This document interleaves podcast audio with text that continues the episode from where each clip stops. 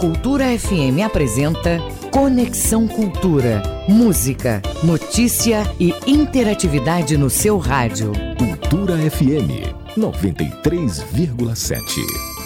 Oito em ponto, oito horas em ponto. Muito bom dia para você. Bom dia, bom dia, bom dia. Eu sou Isidoro Calixto, sou seu amigo de todas as manhãs.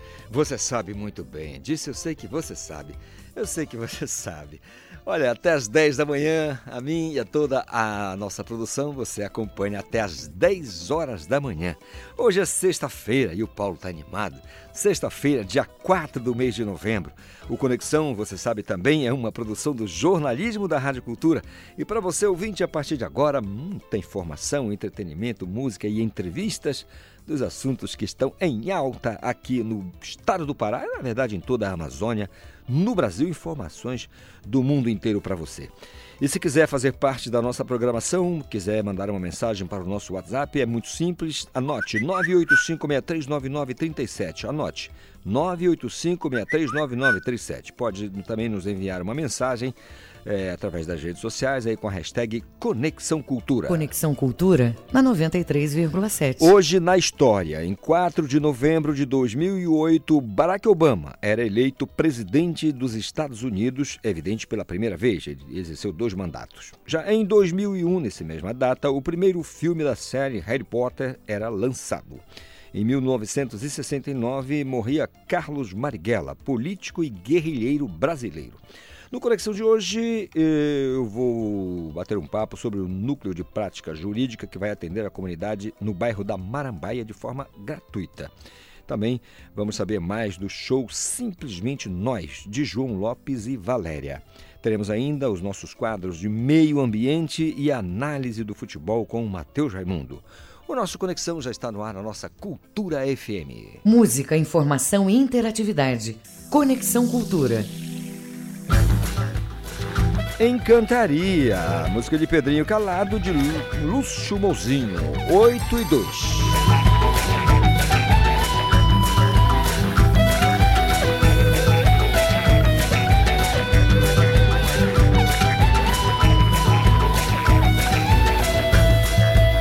Meu verso ficou encantado nas praias de Quaraci. Não toco nem canto molhado, são ondas que cantam por mim. Meu verso ficou encantado nas praias de Quaraci. Não toco nem canto molhado, são ondas que cantam por mim. Meu verso se foi na vazante, chorei, perdido sem parar. O vento que canta na enchente, a voz em sopro no ar, em sopro no ar. Buscando solfejo escondido, não sou mais um cancioneiro. Não rimo nem faço poema, copio verso num cruzeiro. Buscando solfejo escondido, não sou mais um cancioneiro. Não rimo nem faço poema, copio verso no cruzeiro.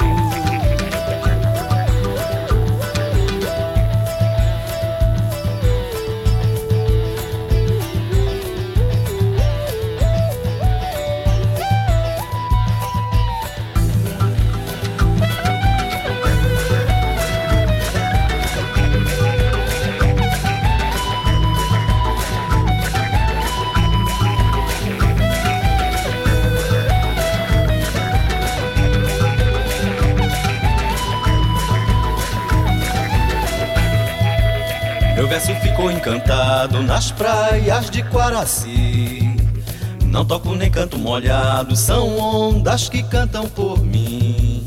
Meu verso ficou encantado nas praias de Quaraci. Não toco nem canto molhado, são ondas que cantam por mim. Meu verso se foi na vazante, chorei, perdido sem parar.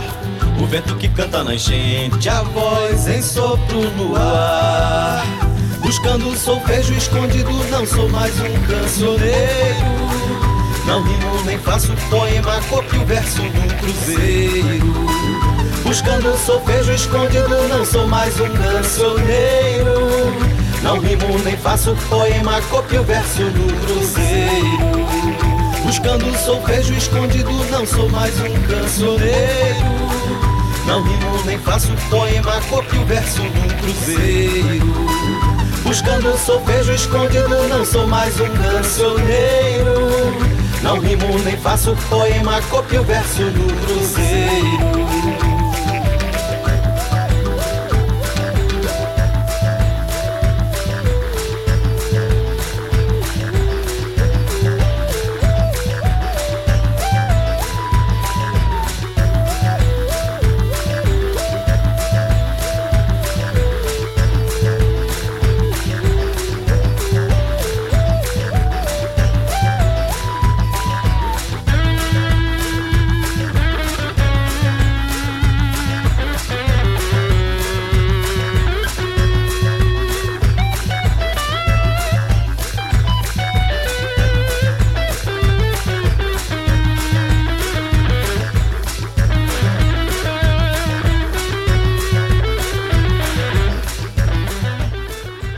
Conexão Cultura na 93,7. É isso, é o nosso Conexão desta sexta-feira e você pode participar, não esqueça. Alegria, alegria, né? Vamos lá, minha gente, vamos, vamos para frente que atrás vem gente. E essa gente geralmente não gosta da gente. Então vamos para cima dos caras. Vamos lá. Estradas, quase tudo já daí. Trechos desbloqueados. A vida que segue, né? A renovação da vida. Vamos parar com esse negócio de querer retroceder, pelo amor de Deus, pelo amor da madrugada. São 8 horas mais 6 minutos. O trânsito na cidade. Trânsito na cidade, aquele momento aqui no Conexão Cultura em que a gente vai buscar apertar o santo do nosso colega Marcelo Alencar para saber dele as informações, as primeiras, né, da movimentação no trânsito nas ruas e avenidas da Grande Belém. Ô Marcelo Alencar, muito bom dia para você. Opa, sextou, bom dia, bom dia Calixto, enfim, o dia mais esperado da semana chegou, hein?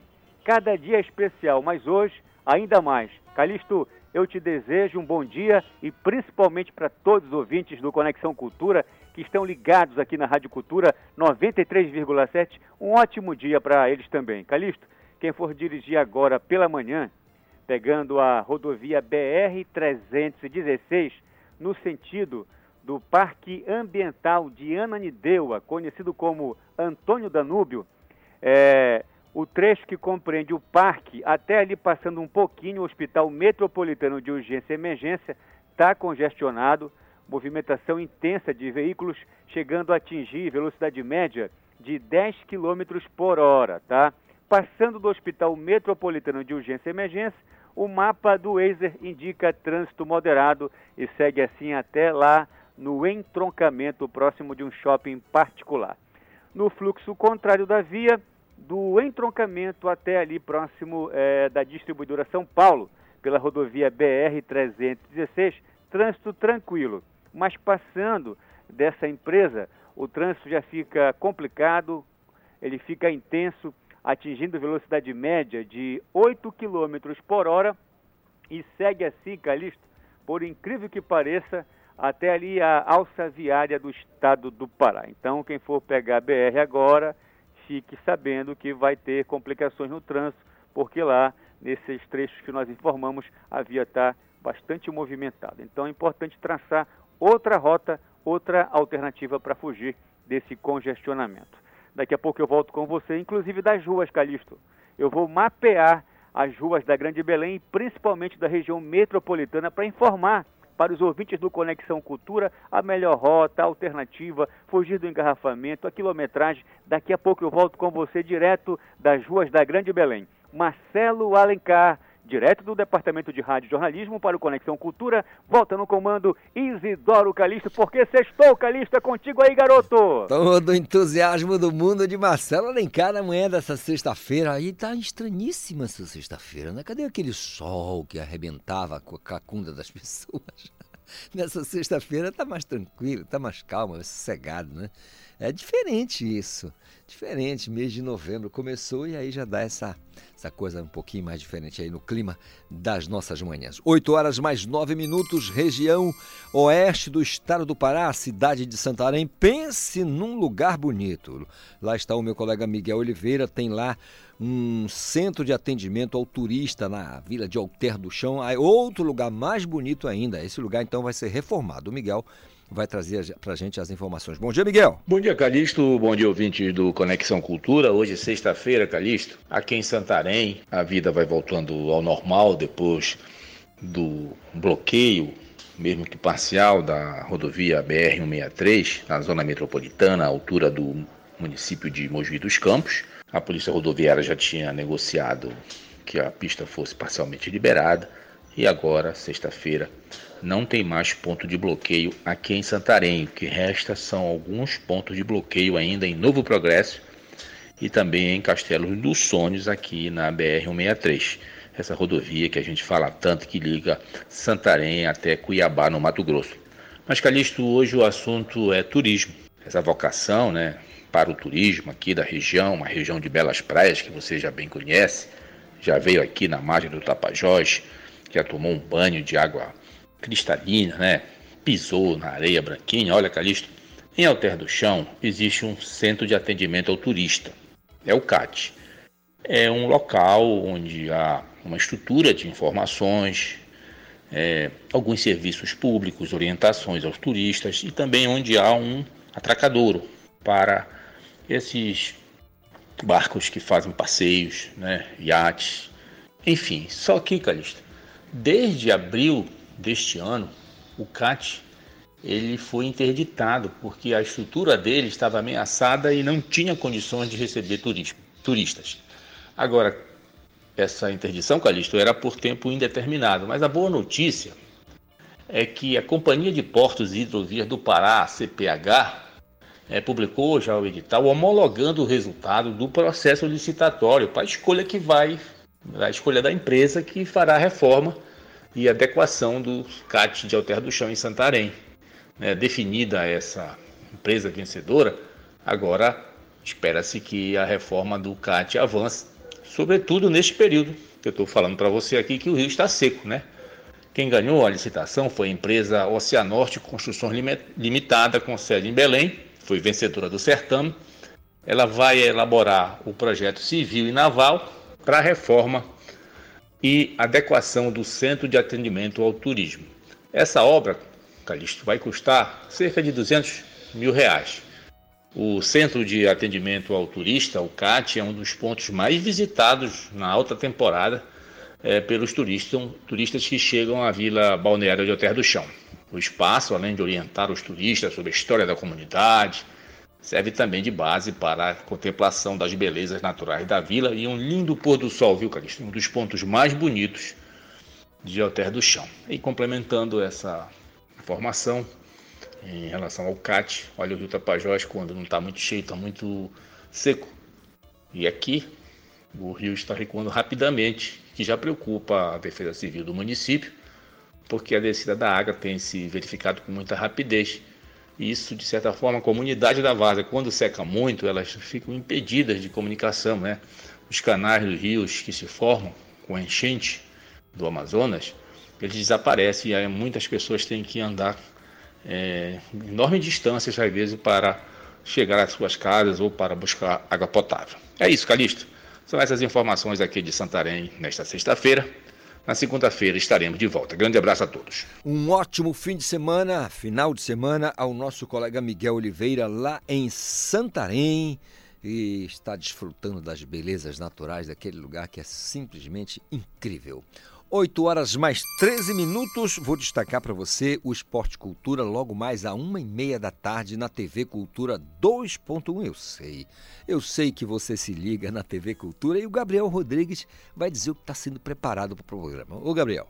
Olá, Calixto, muito bom dia para você e para todos os ouvintes. No Esporte e Cultura desta sexta-feira, nós vamos repercutir a divulgação das datas dos jogos das semifinais da Copa Verde 2022.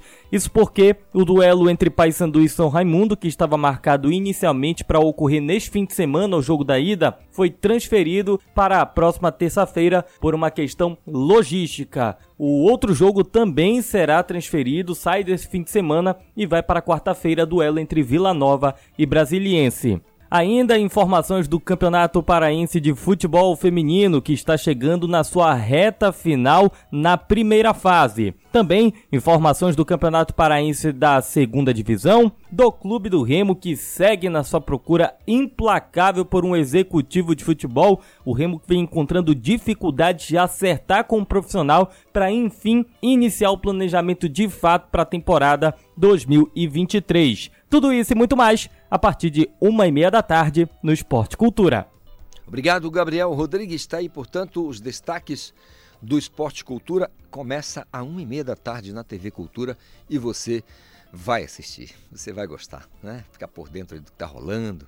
Olha, Tuna eliminado, passando segue na Copa Verde, vai lá contra o São Raimundo de Manaus vai buscar essa taça aí da Copa Verde para buscar aqueles 1 milhão e 900 mil, porque se já entrar na fase da aquela fase importante da Copa do Brasil, já tem quase dois pila, quase 2 milhões na, na conta, né? Já dá para pagar o cafezinho.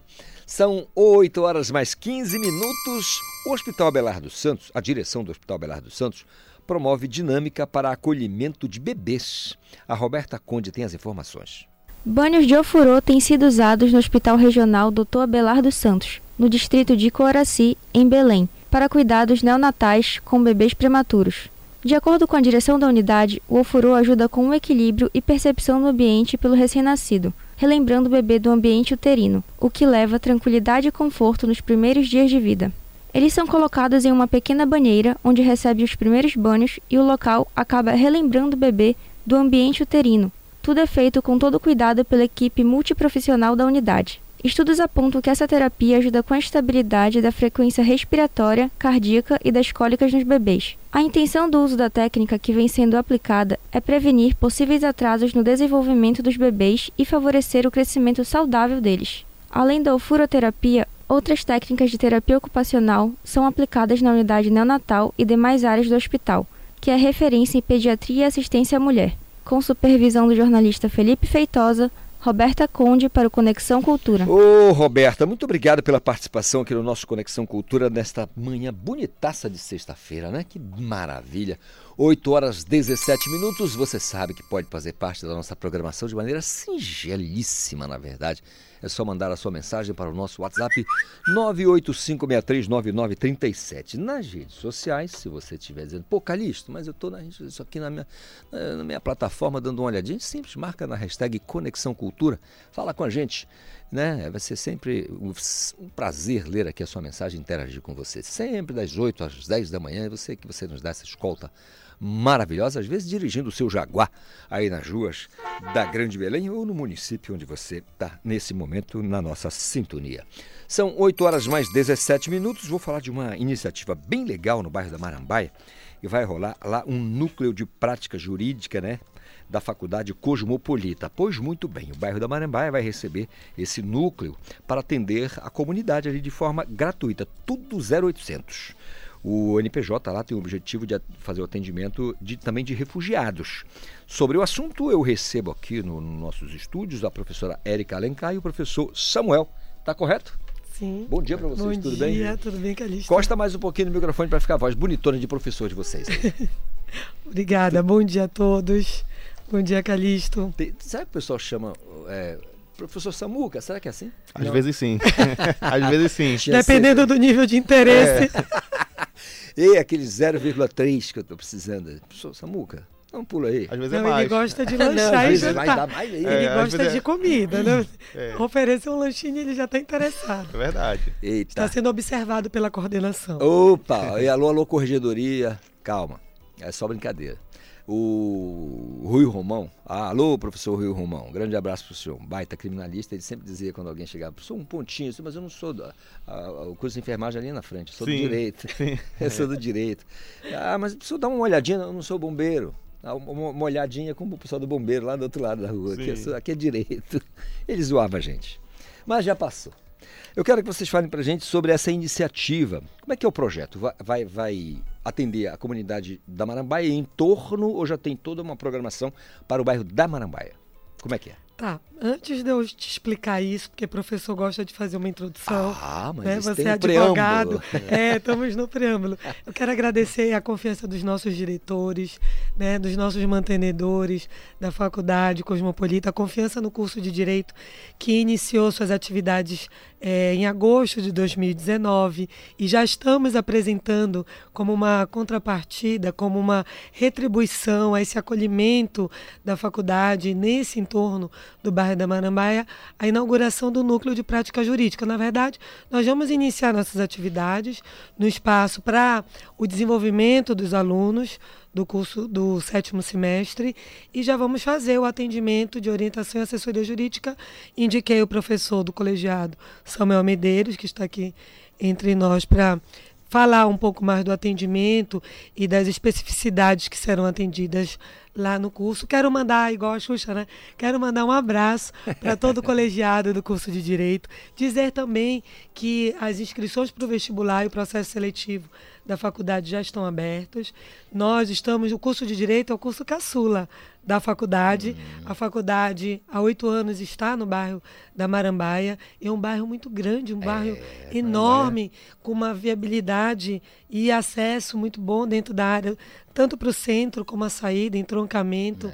Um polo comercial empreendedor muito grande que nos chamou a atenção um polo residencial também, a área residencial muito boa. É, Então, Uma área comercial pujante, né? O bairro da Marambaia, de é fato, bem animado esse bairro, bem movimentado e a gente e também carente, né? Ah, sim. E eu creio que o núcleo de prática jurídica vai ajudar muito essa comunidade e é uma relação tipo um tripé. A faculdade como o, o divulgando e transformando vidas através do processo de ensinagem, os alunos que precisam realizar essa atividade, porque é uma parte obrigatória também para eles desenvolverem a atividade jurídica futura, né, como bacharéis e advogados, e também é um, um serviço à comunidade. Não pode esquecer a comunidade, né? Sim. Professor Samuel, eh, o senhor é o, é o- é o- é coordenador do, do NPJ ou do curso de Direito da faculdade? Do NPJ. Do NPJ, né? E então, a partir de agora, como é que startou? Já eh, vai, já está rolando? Já está funcionando o, ah, o, o núcleo? Nós vamos, nós vamos inaugurar na próxima segunda-feira. Certo.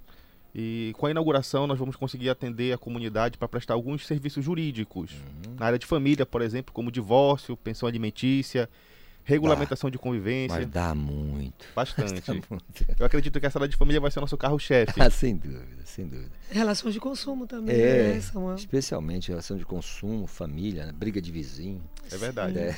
Brincando, eu falo de briga de vizinho aqui, eu estou usando um termo bem mais popular, mas tem coisas que são bem sensíveis Sim, também, sim. né? E também, Pressão né? de fazer, de não essa, fazer. essa questão de você não ter uma orientação, você tem um problema, fica desesperado por não saber qual é o caminho.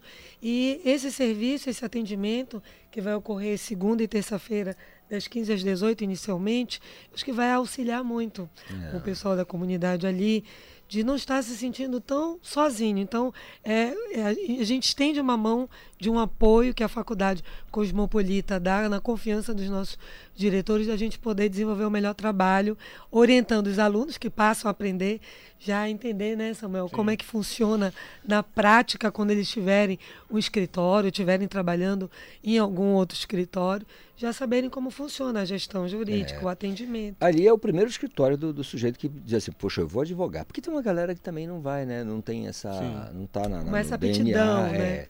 Foi para a faculdade de Direito, vai buscar um concurso público na área jurídica, naturalmente, mas não necessariamente querer advogar, né? Porque você sabe que no Brasil, em qualquer outro lugar, para você advogar, você precisa no exame da ordem. Né? Não é só se formar em direito, você tem que fazer o exame da ordem, ser aprovado e ter aquela, todas aquela- aquelas coisas precisam ser feitas. Mas eu queria que o senhor falasse, explicasse aqui o nosso ouvinte que de repente está pensando em fazer o processo seletivo para o curso de Direito, não só na Cosmopolita, mas em qualquer outra faculdade, a importância do núcleo, professor. Explique para a gente. O, o núcleo ele gera uma, um, um intercâmbio entre os alunos e a sociedade. A sociedade vai poder ter acesso a serviços jurídicos gratuitos para poder receber orientação, inclusive, se necessário, até mesmo acompanhamento em processos judiciais. E os nossos alunos eles vão ter as demandas que são necessárias para que eles possam praticar o direito, que é algo extremamente importante, para que eles possam visualizar como aquele conhecimento teórico que eles absorvem em sala de aula pode ser aplicado no dia a dia da, da, da atividade forense, da atividade jurídica, que embora seja voltada eminentemente para a advocacia, mas ela também serve para várias outras atuações, no qual o aluno também vai se dedicar. Se ele quiser ser defensor público posteriormente, trabalhar para o Ministério Público, todos eles trabalham com demandas que advêm dos litígios, dos conflitos sociais e ele vai poder então conseguir aplicar o conhecimento jurídico na resolução daquela demanda. Aí já aproveitando também que a professora Erika mandou um abraço, também queria mandar um abraço para o nosso corpo discente também, então, os nossos alunos sim. também. Inclusive o pessoal importante. da turma da agora de manhã está toda ligada é verdade. no seu Eles programa. A gente ali, estão olha, nos assistindo pelo então. portal cultura.com.br. Que eu já mandei o link para eles acompanharem. Mais tarde estamos chegando aí na faculdade e todos eles estão muito animados, muito ansiosos por início da atividade, porque é o que pede ser obrigatório para quem está já né, no sétimo ao nono semestre, mas essas atividades de extensão a gente envolve também todos os demais cursos. Tem também o atendimento no Lar de Maria, que a faculdade tem um convênio, uma cooperação de atendimento ao Lar de Maria, que é uma fundação, né, sem fins lucrativos ali no, no início ali de Sombrais, e a gente desenvolve atividades de extensão atendendo também a comunidade ali nessa fundação. E agora o nosso núcleo especial, lindo, feito com muito carinho, tá Tá muito, tá muito especial para receber. Tá, tá bonitão, né? Tá bonito. Tá bonitão. Então, assim, o, o endereço certinho, para o pessoal ficar ligado aqui. No, é, Tavares no... Bastos, 1313. Tavares Bastos, 1313. E eu quero lembrar também que esse núcleo de prática jurídica também pode fazer conexão com os outros cursos da faculdade que temos. Os cursos de saúde são os cursos que já existem, já estão, ontem, inclusive, durante a Semana Cerimônia do Jaleco. Nós temos o curso, além do direito, administração, da engenharia civil, que eu não posso esquecer de nenhum. Fisioterapia, biomedicina, farmácia, enfermagem. Então, todos esses cursos a Faculdade Cosmopolita tem. E eu acho que o Núcleo de Prática Jurídica, é, fazendo uma, uma conexão, né? Sim. entre essas necessidades vai ser de grande valia para a faculdade. Professor Samuca, o, o aluno que está aqui, não, o ouvinte, não vou dizer aluno, de repente ele pode é, ser aluno. Pode ser aluno. Aí, obrigado, também pode ser aluno, claro. Mas ele já está perguntando o seguinte, e a comunidade, ele não é aluno por isso, porque eu tenho certeza que é da comunidade. Quanto é que é um serviço absolutamente Gratuito. 0800. Gratuito. Paga nada. Nada. Nem o cafezinho. Nem o cafezinho. Tudo de graça. É claro que tem um perfil, a pessoa tem que estar numa situação de hum. vulnerabilidade socioeconômica. Hipossuficiência, né? Isso, para poder acessar o, o serviço da, da, do núcleo de prática jurídica mas dentro desse contexto de vulnerabilidade socioeconômica que representa muitas pessoas, é, muita gente a, o, o, serviço jurídico ele vai ser prestado de maneira gratuita, sem qualquer tipo de custo. Inclusive, se for preciso judicializar, a gente pode requerer também gratuidade da justiça para que ele não pague taxas judiciais uhum. ou qualquer tipo de emolumento cartorário, por exemplo. Assim, todo o procedimento da resolução do caso dele vai sair de maneira gratuita. Muito bem. Só fazer aqui uma breve defesa. A gente teve um, um vídeo desses, desse, dessa coisa desses bloqueios. Aí apareceu uma moça completamente des sei lá, não sei nem dizer o que aquele comportamento, dizendo que era advogada, estava fazendo um habeas corpus preventivo lá, falou, falou um monte de bobagem. E aí começaram a fazer diversas críticas ao curso de Direito, perdão, que as pessoas eram uma advogada despreparada e tudo, mas, gente, o mercado criva, tá? O mercado criva. Assim que tem um médico que você não gosta, que de repente te atendeu e você não gostou, tem um engenheiro, tem um dentista, advogado também, tá? Tem aquela pessoa que não, de repente não consegue se expressar direito, não consegue te dar o direito direito, se dá, dá, dá a demanda, ele não consegue te, te, dizer o direito. Então acontece isso. Não é porque uma pessoa falou bobagem numa avenida, no meio, ninguém sabe se ela estava bêbada coisa do tipo, que você já vai sempre dizendo que o curso de direito não presta, que advogado não presta. Pelo amor de Deus. Se não fosse advogado, como é que ficaria a tua vida na hora de uma defesa? Contra esse Estado que é gigantesco, um monstro. Enfim, ficaria muito complicado. Professora Érica, professor Samuel, eu queria só que vocês dessem os últimos é, serviços aqui para o pessoal especialmente para a comunidade agora, procurar não Queria se acanhar. Que eles, que eles nos visitassem na faculdade. A faculdade é linda, tem um espaço de estacionamento também. Nós somos polo de vacinação. Então a faculdade acabou ficando muito conhecida uhum. lá no bairro da Marambaia. A faculdade já existe há oito anos e graças a Deus a chegada desse núcleo, eu acho que vem dar uma resposta, inclusive o exercício dessa prática para mostrar a qualidade do curso, mostrar como que nós vamos atender, mostrar esse cuidado no trato jurídico, né? Ajudar a vida das pessoas que precisam, como eu disse, às vezes a pessoa não tem um caminho, não tem uma luz para resolver um problema de energia, um problema entre vizinhos, um problema de relação de consumo, um problema de paternidade, uma orientação que possa melhorar a vida das pessoas da faculdade cuida. Então, a Cosmopolita cuida é um slogan de um projeto que a gente tem também, né, preocupado em auxiliar o, o, meio que nós estamos vivendo. Então, eu acredito também que Samuel, junto com a professora Graça Penelva, que é advogada também, vai estar orientando os alunos, junto com a comunidade, sob a orientação do professor Samuel, vamos fazer o melhor. Inclusive, temos o projeto itinerante, que fora o atendimento, na segunda e terça, nós vamos escolher o entorno em novembro e dezembro para a gente fazer o atendimento onde a comunidade está. Inclusive, em dezembro, vamos lançar o projeto solidário de Natal com o núcleo de prática jurídica, porque inicialmente o seu programa está sido o primeiro lugar que a gente está divulgando Oba! o núcleo de prática jurídica, por isso agradeço esse acolhimento uhum. e esse convite.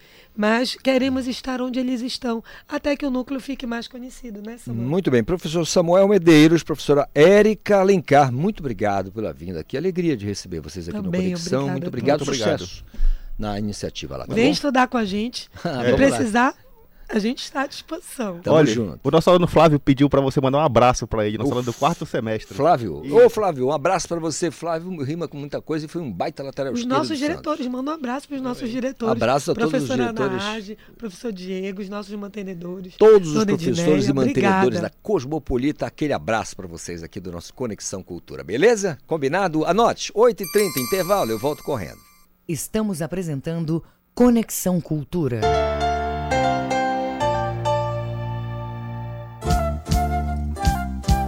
ZYD 233, 93,7 MHz. Rádio Cultura FM, uma emissora da Rede Cultura de Comunicação. Fundação Paraense de Rádio Difusão. Rua dos Pariquis, 3318. Base operacional, Avenida Almirante Barroso, 735. Belém, Pará, Amazônia, Brasil. Do Samba, a confraria dos bambas. Sábado, ao meio-dia. Olá, ouvinte da Rádio Cultura. Eu sou a Lurdinha Bezerra. Sábado de meio-dia às duas, na 93,7, tem Clube do Samba. Com agenda, lançamentos, notícia do samba paraense, notícias do samba nacional, lançamentos, carnaval, muitas novidades. Sábado de meio-dia às duas, na 93,7, tem Clube do Samba. Aguardo vocês! Cultura FM. Aqui você ouve música paraense. Está nos mares, na mata profunda, está na cor do céu, nos braços dos rios, o que ficou por viver. Música brasileira. Doce tangerina.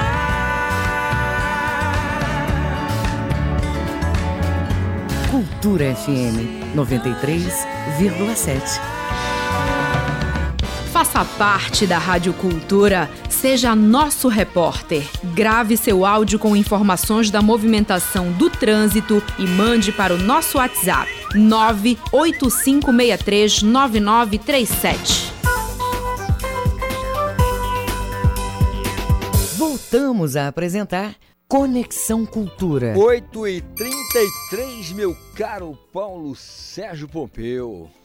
Sexta-feira ele está mais animado do que nunca, né? 8h33, você sabe, você sabe que pode participar do nosso Conexão, é muito simples, anote aí o nosso WhatsApp, 985639937, 985639937, nas redes sociais está lá a hashtag Conexão Cultura, marca e pô, tá participando, tá falando com a gente.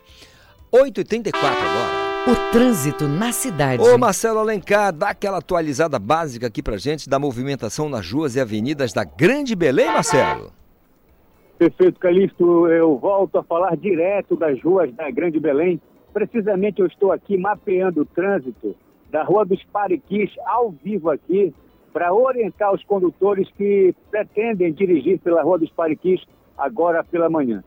Nós estamos visualizando aqui que desde a esquina da José Bonifácio até a 14 de março, na Rua dos Pariquis, o trânsito está intenso, com velocidade média aí de 15 km por hora. O trecho mais complicado aqui da Rua dos Pariquis é quando se aproxima da 9 de janeiro, que a situação já fica um pouquinho mais complicada. E o trânsito de velocidade média, Calixto, de 5 km por hora, tá? Então, toda atenção ao dirigir quando passar pela Rua dos Pariquis.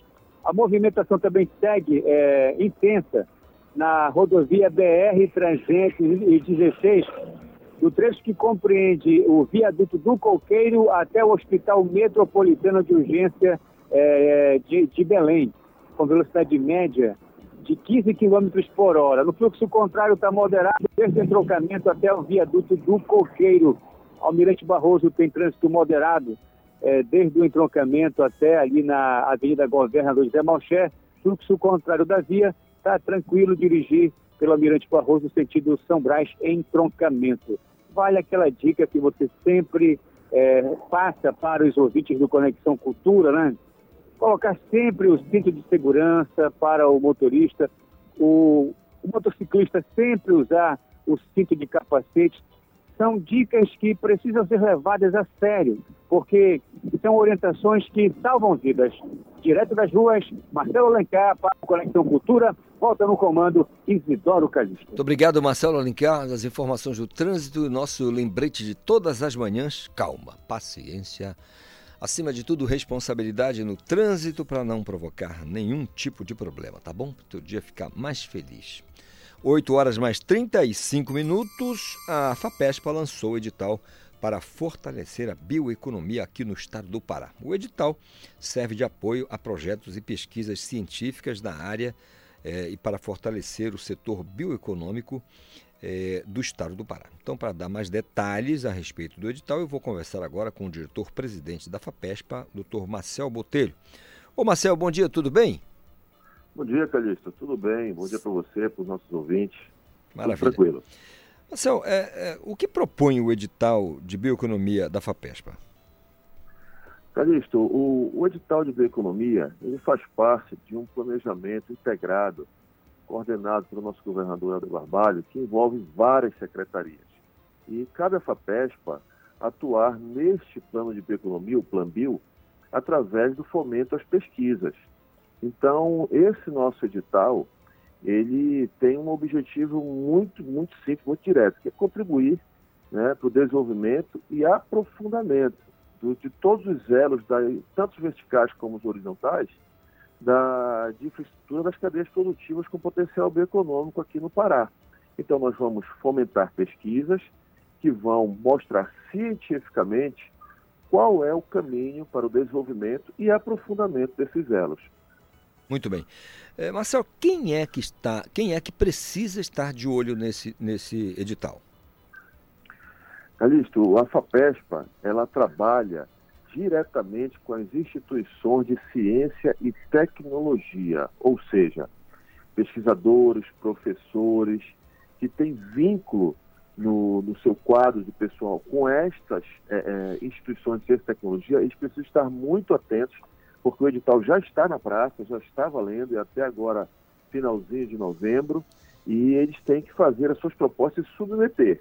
É lógico, a partir dessas propostas, né, quando você pergunta quem precisa estar atento, eu te diria que toda a sociedade, no momento em que cada uma dessas pesquisas vai trazer benefício direto para cada cidadão, para cada cidadã do estado do Pará. Muito bem. Aí como é que faz para participar? Como é, quais são os, o que é, que é preciso observar para participar? Calixto, a, as propostas, como eu te disse, o edital já está aberto uhum. e ele vai ficar aberto aceitando propostas até o, as 18 horas do dia 28 do 11.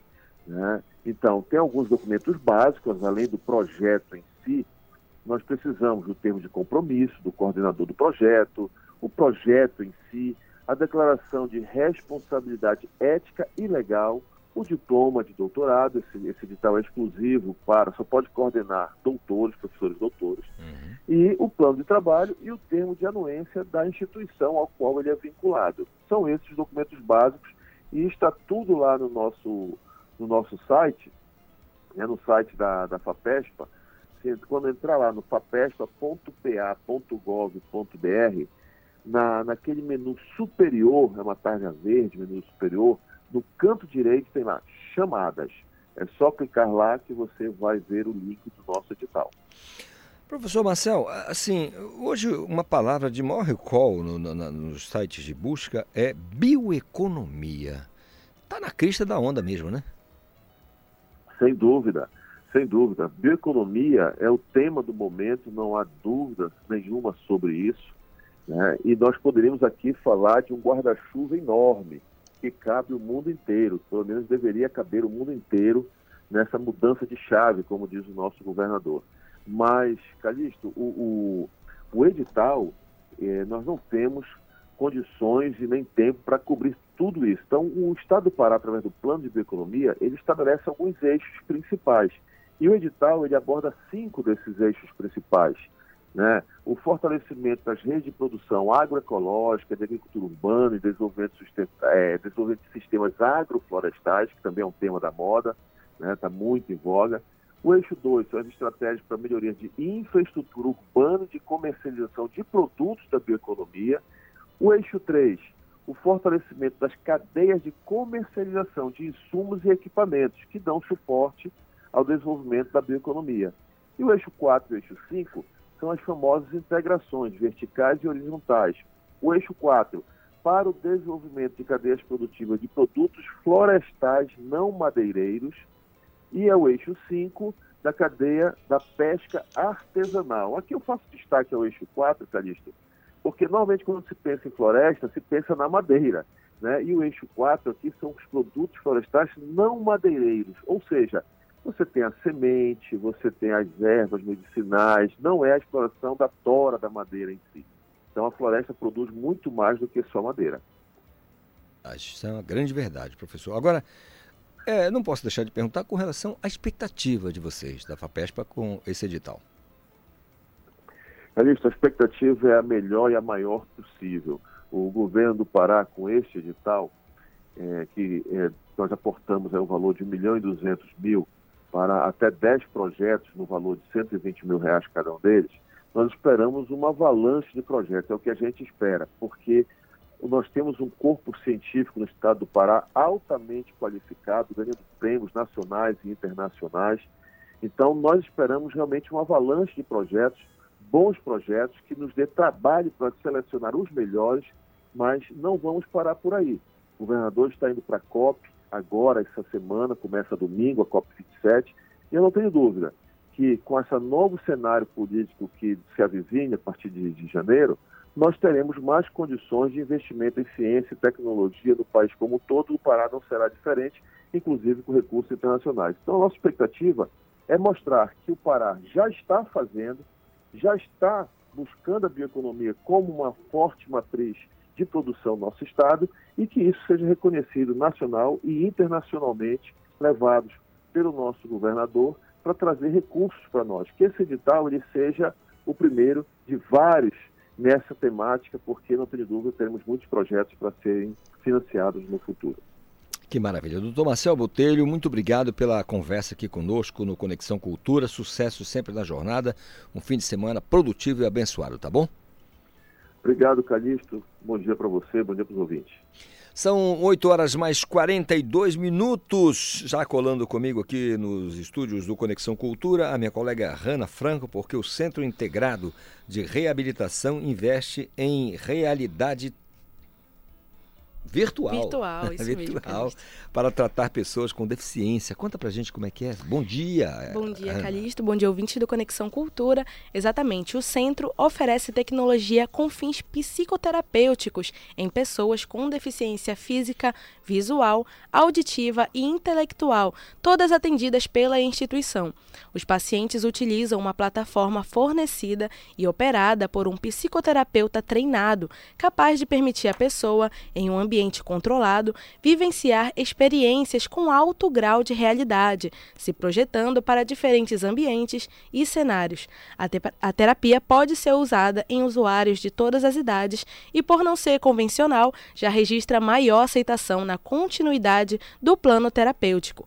O Centro Integrado de Inclusão e Reabilitação funciona na rodovia Arthur Bernardes, número 1000. Mais informações no telefone 4042 2157. Repetindo, 4042 2157. Hanna Franco para o Conexão Cultura. Muito obrigado, Hanna, pela participação. Ótimo dia, ótimo trabalho para todos nós aqui no Conexão Cultura 8h44.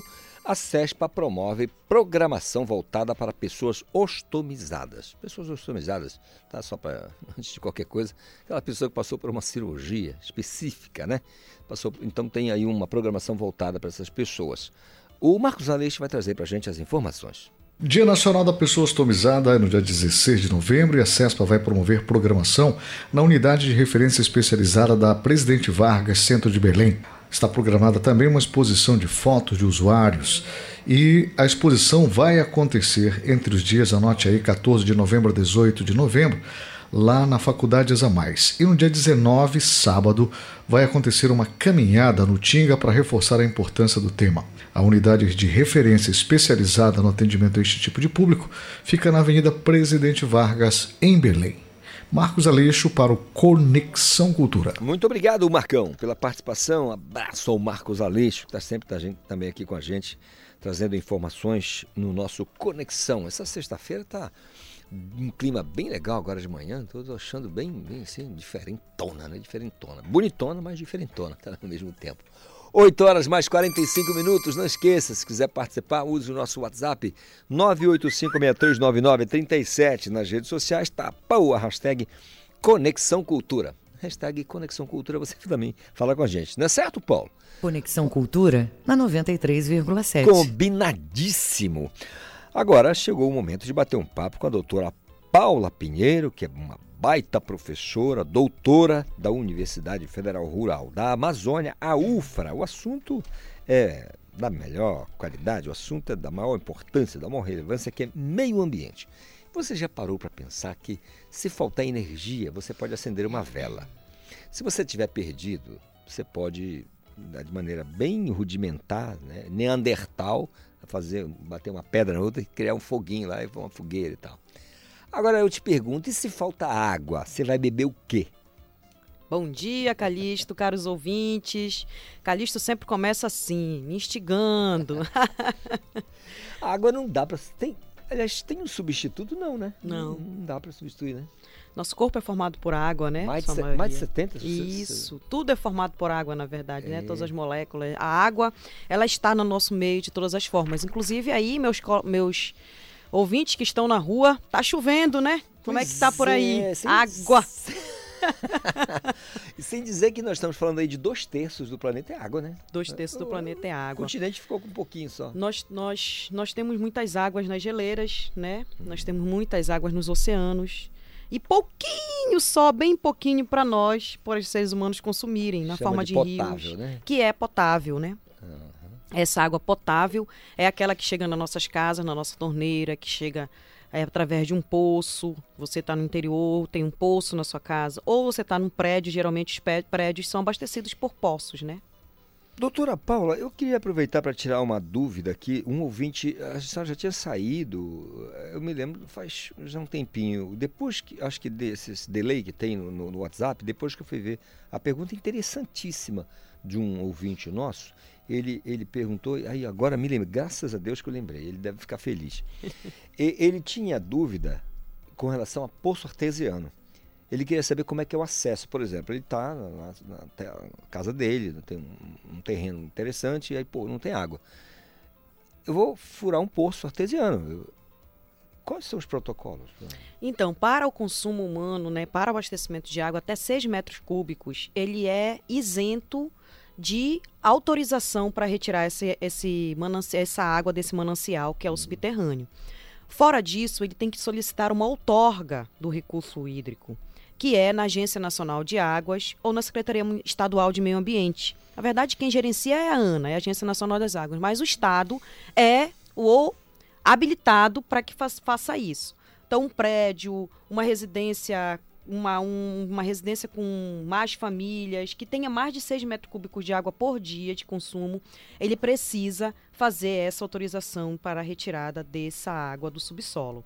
Isso é para quê? para que a gente consiga ter o controle dessa retirada de água. Porque antes todo mundo perfurava seus poços É. e a gente começou a entender que o lençol freático estava rebaixando. Que é o lençol freático? É aquela água que está lá embaixo do subsolo aqui da nossa terra. Então, em cima de onde a gente está andando na rua, nós temos um rio aqui embaixo, que é o que a gente chama de água subterrânea, que é o lençol freático, né? Então, esse abastecimento de água pelo lençol freático ele não era regulamentado. Então, a Agência Nacional das Águas veio, regulamentou isso, para que cada um de nós que precise tirar água do poço, ele tenha que ter uma autorização para isso, que é nada mais, nada menos do que informar quanto de água eu estou tirando do meu manancial, quanto de água eu estou tirando do meu lençol freático, do meu lençol, do meu, do meu manancial subterrâneo. Esse controle é bom, doutora Paula? Esse É assim, controle- quando eu falo assim, bom, eu falo, ele é interessante do ponto de vista assim. Hoje, por exemplo, no nosso cenário, ele é uma coisa. O uso dessa água do nosso lençol freático, que as pessoas utilizam através de eh, escavando o poço artesiano ali, que existe uma certa tecnologia, né, de qualquer maneira, né?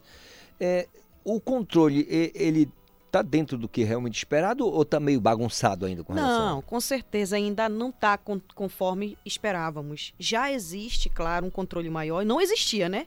Quando não se Não tem norma, nenhum. não se tem legislação, não tem nada, não se existia nenhum. Hoje nós temos já, por exemplo, todo licenciamento ambiental de qualquer atividade em que tenha um poço, ele é logo encaminhado para tirar a outorga. Então isso já casou, já se arrumou. Isso já ajuda. Agora o que já tinha para se regulamentar é mais difícil porque eu já tinha, já usava, já tenho um prédio um, antigo, eu já tenho um- uma vila, um condomínio, então isso é mais difícil de regulamentar quem já existia. Agora o novo sempre é mais fácil, porque ele vai licenciar, ele vai tirar um alvará para funcionar, ele vai tirar algo que ele precise nas secretarias de finanças, nas secretarias de meio ambiente, e aí para isso ele precisa ter a autorização para a retirada de, de água, né, desse nosso manancial. O tal do condomínio é aqui, é condomínio, pelo portal aqui, a pessoa falando, pelo condomínio. O condomínio foi lá abrir o poço e atende ali a 500 famílias. Mas aí esse poço ele começa a aparecer água na casa das pessoas com ferrugem. Isso é um problema da água que está no lençol freático ou da captação? Então, o nosso, o nosso solo, ele é ferroso, né? Nós temos um solo férrico, nós temos um solo barrento. Se a gente verificar nossos rios, eles têm uma coloração diferente, né? Nós não temos uma água límpida no nosso rio. Por quê? Por conta do nosso solo. Nós estamos integrados. Lembra do nosso planeta, do nosso meio ambiente? É Integração tudo uma total. coisa só. Então, o nosso solo, ele tem essa característica. Por aí ter essa característica, a nossa água também tem. Então, existe alguns ambientes ou alguns lugares em que a gente fura o poço e é muito ferro, porque naquele ambiente o solo é muito ferroso. Então, a gente tem que cavar mais, a gente tem que buscar um ambiente, um local onde a gente consiga e tem tratamento para isso. Tem a retirada dele, né? Que é o tratamento das águas, que a gente tem os convencionais, tem o tratamento de água mais mais é, adap- mais adaptado para determinados tipos de produto que eles que tem natural na água. Uma outra curiosidade é com relação à captação. Essa se dá através de uma eh, impulso elétrico, né? uma bomba. Sim, é uma bomba. Uma bomba elétrica que Isso. vai que é, que é bom. a- a- o diâmetro não é tão grande ali, então é uma específica, uma tecnologia bem Tem. apurada, né? Temos sim. Graças a Deus essa tecnologia tem avançado bastante. Né? A tecnologia tem ajudado muito essa questão ambiental, essa questão do meio ambiente. Por quê? Porque a gente acaba utilizando dela para causar menos impacto possível, né? Então essa captação ela é feita tem vários tipos, mas tem bom, são bombas que fazem essa sucção. Nós temos o tradicional, né, que é os poços a céu aberto, poço Amazonas, que a gente puxa lá com a cordinha. É bom que já está fazendo Então, exercício já está fazendo exercício físico. Essa forma é a forma mais rudimentar, é a forma que a gente tem mais no meio rural, que ainda existe, mas a forma hoje de, de condomínio, de prédios, ela é uma tecnologia mais avançada. E, inclusive, para fazer a outorga da água, a gente tem que mostrar, identificar como é que está sendo feito é, esse, essa captação e essa esse levar, né, esse enca- encanamento dessa água até a residência das Eu, pessoas. eu que sou um neandertal, eu gosto muito quando eu vou ao local onde tem aquele poço que a gente, eu me divirto. Até hoje eu É, o poço, abastecimento de água. Agora nós temos um projeto que infelizmente a professora não pôde vir, que é a professora Vânia Noia da, da UFRA, da nossa Universidade Federal, do curso de Engenharia Ambiental, que fez um projeto muito bom de captação de água da chuva. Aí, o tratamento. É, um tratamento e tudo, mas assim, é um projeto que está em, em, andamento. Ela vem aqui conosco, já estamos agendando aí, que ela vem apresentar essa tecnologia. Ela vai vai estar tá lá na, no nosso Simpósio Internacional de Engenharia e Sustentabilidade, 28 e 29 de novembro, na Estação das Docas. Vai ter uma miniatura da casa, do negócio funcionando. Isso aí é bem bacana para a gente ver na prática como é que funciona. A água captada ou né, tirada aqui da chuva, ela já sai por consumo? Então, ela tem um tratamento para sair para consumo, mas ela já sai. Ah. Ela vai, capta essa água da chuva, passa por um sistema de tratamento, que é também no local, ah. e aí ela pode. Porque o que está acontecendo? Ela não é potável, essa água da ah, chuva, né? Lógico. Ela é uma água da chuva, pode, a gente pode captar essa água da chuva agora, nesse exato momento? Pode. Para quê? Para irrigar, para lavar um, uma calçada, para lavar o nosso carro, para lavar vários ambientes que a gente utilize mas para potável ela passa por um outro sistema de tratamento uhum. para que ela fique. É, eu, eu acho possível. que fica de fora e lavar a roupa, né? Porque tem algum tipo de, de, de, de sujeira e também é, consumir, né? Não é, dá, mas consumir. o restante. Lavar... É, lavar roupa, se ela ficar decantando, que a gente deixa é, ali descansando deixa, um pouquinho, até que dá. Ela, ela dá. Porque geralmente o, o telhado tem a sujeira. É, ele tem a sujeira, é, né? Aí vem junto. Vem. A importância, doutora Paula, da água nesse momento, nesse, nesse período que nós vivemos, eu acho que conscientizar a garotada é muito importante com relação à água. Com né? certeza, com certeza. Nós estamos hoje é, num ambiente tecnológico, nós estamos num ambiente em que os celulares eles estão muito fáceis da gente ver e verificar e estar tá com a informação no dia a dia. E é importante que a gente utilize a água racionalmente, né? Desligar a torneira, utilizar a água potável para onde ela é potável e reutilizar o que puder. Estamos lavando roupa aí na nossa casa, minha querida. Vamos pegar esse balde, essa água dessa máquina de lavar, pegar, coletar nesse balde e limpar o quintal e lavar a nossa calçada, porque nós estamos reutilizando essa água, reaproveitando o nosso sabão lá que já foi utilizado é. e melhor ainda, não estamos usando a água potável, que é muito caro para transformá-la potável, em limpeza de calçada ou de carros. Nossa, eu tenho uma curiosidade com relação à água né, consumida, né, bebida é, pelos ribeirinhos, porque nós temos águas barrentas, né? Tem Sim. um sistema de, de, de, de, que transforma aquela água já em potável? Sim, naturalmente, eu, eu se tu é neodentar, eu sou a ribeirinha. Eu, naturalmente, ribeirinha de Abaitetuba, sempre usei a nós sempre usamos água do rio, né? E aí a minha avó fazia o seguinte, separava em duas, em dois bidão nesse tempo a palavra. Palavra é bidão mesmo. Ela colocava primeiro e aí nessa decantava, passava, tirava dessa decantação e passava para outro bidão, que aí ela já colocava hipoclorito, já colocava algum outro produtinho ali para que a água ficasse descansando mais um pouco e aí tornasse para que a gente possa beber e utilizar. Fazia um filtro também, utilizava um filtro lá bem rudimentar, mas hoje é exatamente isso ainda que os nossos ribeirinhos fazem. Claro, hoje com tratamento mais adequado, com uma com uma com cuidado a mais com essa água, né? Decantar, hipoclorito, filtrar, aí já pode ser tomada. Já claro fiquei, que não está no padrão, padrão, já, mas já ajuda. Eu já fiquei cansado aqui, só desse processo todo, já, já cansei. Já cansou, né? Melhor pegar aí. Mas é importante que a gente entenda que essa potabilidade da água, ela está diretamente ligada ao manancial de onde ela está sendo retirada. Né? Uhum. Em Belém, por exemplo, nosso manancial de água, ele é o Bolonha, né? ali, o Bolonha não, o Rio Guamá, que, que... é bombeado até o Bolonha e o Água Preta, e depois uhum. vai para a estação de tratamento de água da Cozampa. Então é. essa nossa água chega na nossa casa, mas ela passa por um sistema de tratamento muito importante, inclusive. É relevante, né? Olha, então na próxima semana nós temos a engenheira química Nayana Lima, é isso? Isso. Ela vai falar para a gente do projeto dela que é de melhorar a água da chuva para utilização. Não, é a gente. Como é que vai ser? A gente vai falar um pouquinho sobre os as análises de água. Ah, Nayana é engenheira ambiental e química, ela tem um laboratório de análise de águas, que é o Solude, e aí ela trabalha muito com isso. Ela é professora da UFRA também? Não, não é não, professora não. da UFRA. Ah, tá. A professora da UFRA que vem vai falar de captação de água da chuva, é um ah, projeto tá. da universidade. Entendi. A Nayana trabalha com qualidade da água, com trabalho, trabalha com balneabilidade, para saber se as praias, os rios, as áreas de lazer estão balnear, balne, estão balneabilidade, É, o nome da estão palavra. balneáveis. É, balneáveis, pronto. Estão balneáveis. Estão boas. Estão ah, boas. boas para o banho, né? É. Então, assim, vamos combinar, né? Pra gente bater esse papo, porque é tão importante, as pessoas. A gente usa muito e sabe muito pouco da água. É né? verdade. De como utilizar da maneira. é, é, um dia desse eu vi uma discussão, o pessoal falando que a Amazônia tinha o maior, o maior ponto de, de água potável do mundo. Isso é negativo. Na Rússia tem o maior lago. De, que, é- que concentra a maior quantidade de água potável do planeta fica na Rússia, não na Amazônia. Quer dizer, há uma discussão enorme sobre isso, sobre a água potável. O importante é o seguinte: sem ela você está ferrado. É verdade. Sem Isso ela, é importante. sem ela eu tô lascado. sem água o potável. mais importante é que a gente precisa dela todos os dias, vivemos dela e precisamos cuidar para que ela não acabe. Muito bem. Doutora Paula Pinheiro, sempre conosco aqui, é, às sextas-feiras, falando de meio ambiente, com convidada especial sempre desta sexta não deu, mas na próxima com certeza a gente vai ter aqui uma outra pessoa, né, especialista falando da importância da água para o nosso meio ambiente, para a nossa vida, né? Disse, eh, abrimos o nosso papo aqui falando da quantidade de água no nosso corpo, né? Mais de 60% do nosso corpo é líquido, dois terços do planeta é, É, água, o água. resto, o continente ficou pou- pouquíssimo para o continente, importante demais. Doutora Paula, excelente fim de semana. Muito obrigada, querido. Muito obrigada aos nossos ouvintes por nos dar uma audiência boa. Valeu. Opa, que maravilha!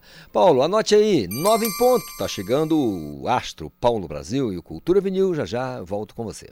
Estamos apresentando Conexão Cultura.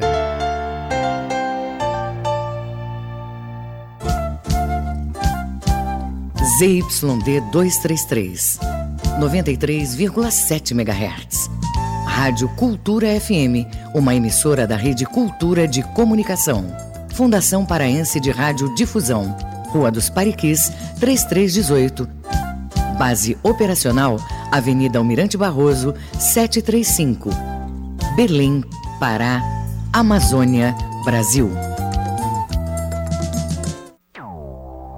Meus amigos da cultura, fala o Edgar Augusto. Pelos 50 anos da Feira do Som, toda última sexta-feira de cada mês ao meio-dia, o programa será transmitido ao vivo, simultaneamente, pela Rádio, TV e Portal Cultura, fazendo entrevistas, lançamentos e contando muitas novidades. Fiquem atentos. Vou esperá-los. Tchau e até lá. Cultura FM. Aqui você ouve música paraense. Eu carrego aqui dentro um sonho. Eu tenho tanto a desejar. Música brasileira. Escutei alguém abrir os portões. É. Encontrei no coração. Cultura FM 93,7. Conexão Cultura na 93,7. A música, o fato, a memória. Cultura vinil. A história da música em long play.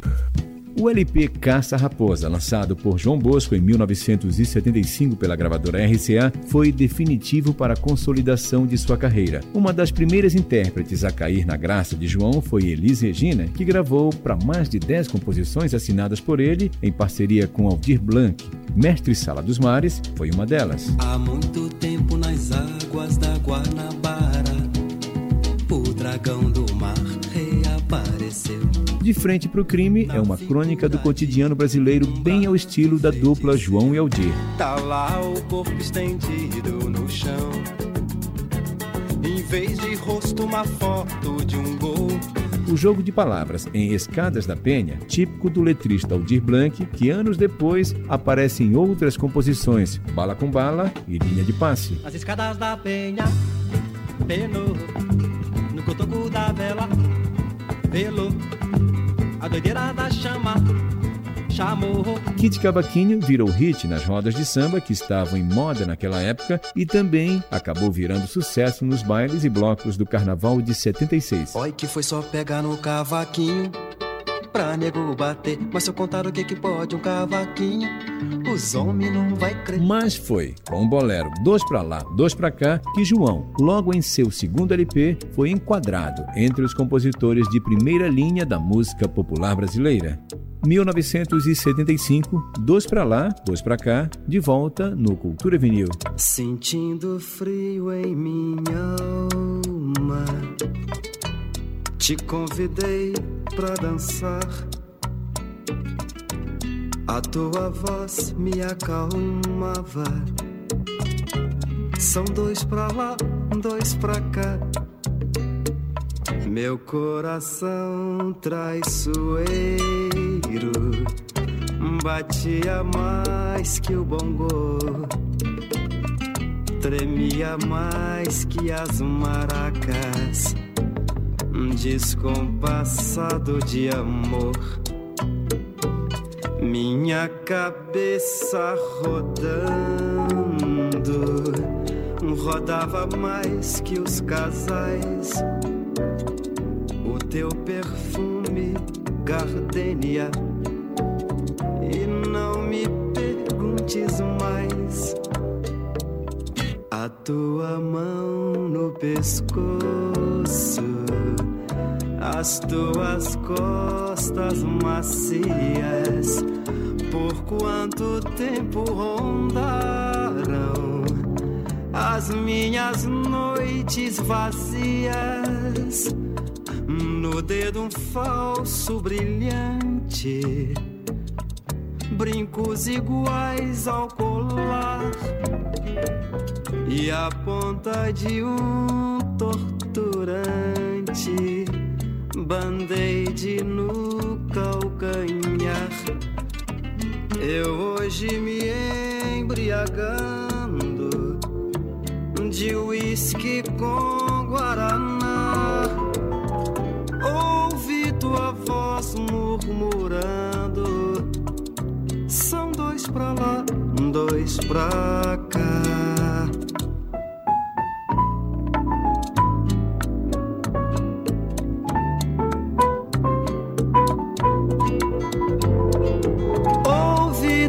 Voz murmurando. São dois pra lá, dois pra cá.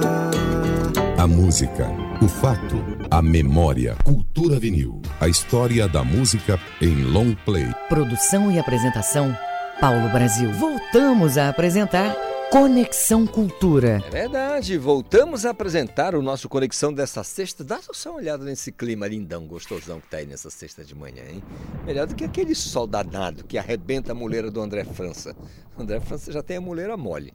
Aí ainda o sol daquele ali vai arrebentar o miolo dele. Nove horas mais seis minutos é a nossa Conexão de sexta. Se você quiser participar, é só mandar a sua mensagem para o nosso WhatsApp. Anote aí, Paulo Sérgio. 985639937. Aí ele gostou do termo muleira, né? É Antigo, mais antigo do que andar para frente. Eita! Nós que já passamos dos 30, a gente fica enrolados com essas coisas. Mas é assim mesmo, né? O Pará, aqui no Pará, a Universidade Holandesa compartilha tecnologia com outros estados da Amazônia. Ana Franco. Pois é, Calixto, uma parceria firmada entre o governo do Pará e a Universidade de Wageningen possibilitou um treinamento sobre o sistema CIMAR, que usa imagens de radar para monitoramento de degradação ambiental. O sistema é de interesse aos servidores da Secretaria de Estado de Meio Ambiente e Sustentabilidade, a SEMAS, aos estados interessados na tecnologia e integrante do Centro Gestor e Operacional do Sistema de Proteção da Amazônia, do Ministério da Defesa. Além do Pará, participaram os estados do Acre, Rondônia, Amapá e Amazonas, todos da região amazônica. O treinamento tem intenção de somar com ações de monitoramento e redução do desmatamento do Estado, a Força de Combate ao Desmatamento no Pará, que reúne integrantes da segurança pública e de outros órgãos com o objetivo de preservação do meio ambiente. Hanna Franco para o Conexão Cultura. Muito obrigado, Hanna, pela participação e suas informações. Importante parceria aí, né? Universidade Holandesa aqui com o Estado do Pará para o desenvolvimento da nossa Amazônia Oriental. São nove horas mais oito minutos. Já colou com a gente aqui André França, um do camisa 10 de ofício que toca a bola onde ele quer, não erra um passe. Cracaço de bola. Nada. Nem Joga- goleiro. Nem goleiro. Eu jogava vôlei na escola, a gente perdeu de 20 a 1 e um porque eles erraram. Era feio o negócio. Eita. Meu talento para esporte é melhor pro jornalismo mesmo. Graças a Deus que você estudou comunicação social. Graças a Deus. Eu quero que você diga o que vai rolar hoje no Jornal da Cultura, no Jornal Cultura, às seis e meia da noite. Pois é, Calixto, bom dia para você, bom dia para todo mundo ligado aqui no Conexão. É, o Jornal Cultura hoje, dois destaques bem legais. Ó. O primeiro é a coletiva que está tendo agora de manhã, lá no BRT Metropolitano, né? o governo do estado que está é, acelerando a obra lá do BRT Metropolitano. Então, hoje vão ser apresentadas aí as novas etapas dessa, dessa obra, o que, que vai ser feito. É uma obra de requalificação da BR-316, né? Quem está passando, quem passa por lá todo dia sabe que ainda tem muitos transtornos, mas as obras são assim, né? Criam esses transtornos. Eu lembro muito que o engenheiro falava assim que antes de ficar bom, fica um pouco ruim.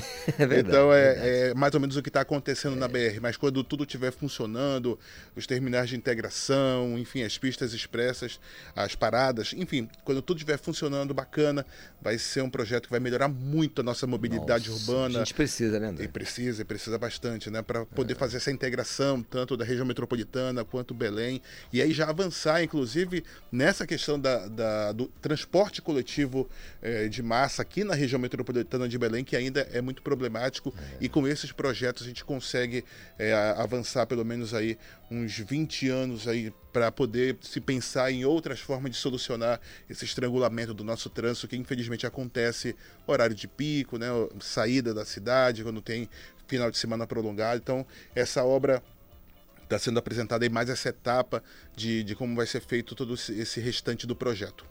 Legal, e a gente leva em conta tudo isso, a densidade demográfica, né? Ou seja, a população cresce a passos largos e é preciso ter mobilidade. A infraestrutura, né? A É, infraestrutura tem da cidade infra. precisa crescer. Tem que ter infra para receber. Na mesma tomada, na né? Mesma, to- na mesma toada. É. André, ótimo trabalho para vocês no Já tem jornal. mais um destaque, então, só mais um. O outro é para quem faltou às eleições da- do segundo turno Tem que agora. justificar, né? É, é a justificativa e o Jornal Cultura vai trazer esse detalhe, como que a Como pessoa fazer. pode fazer essa justificativa. Só para você ter uma ideia, aqui no Pará, no segundo turno, 1 milhão 377 mil pessoas não votaram. Isso significa 22% do, do A nosso abstenção eleitorado. altíssima, né? Abstenção muito alta. E foi, inclusive, maior do que no primeiro turno, que foi em torno de 21%. Uhum. Então tem muita gente para justificar por que, que não votou, estava fora de domicílio, estava viajando, não fez o voto em trânsito. Então, essas pessoas que não votaram, que são consideradas aí faltosas nesse segundo turno, vão ter que prestar as contas com o Tribunal Regional Eleitoral. Muito obrigado, André França, com os destaques do Jornal Cultura logo mais às seis e meia da noite. Tá combinado?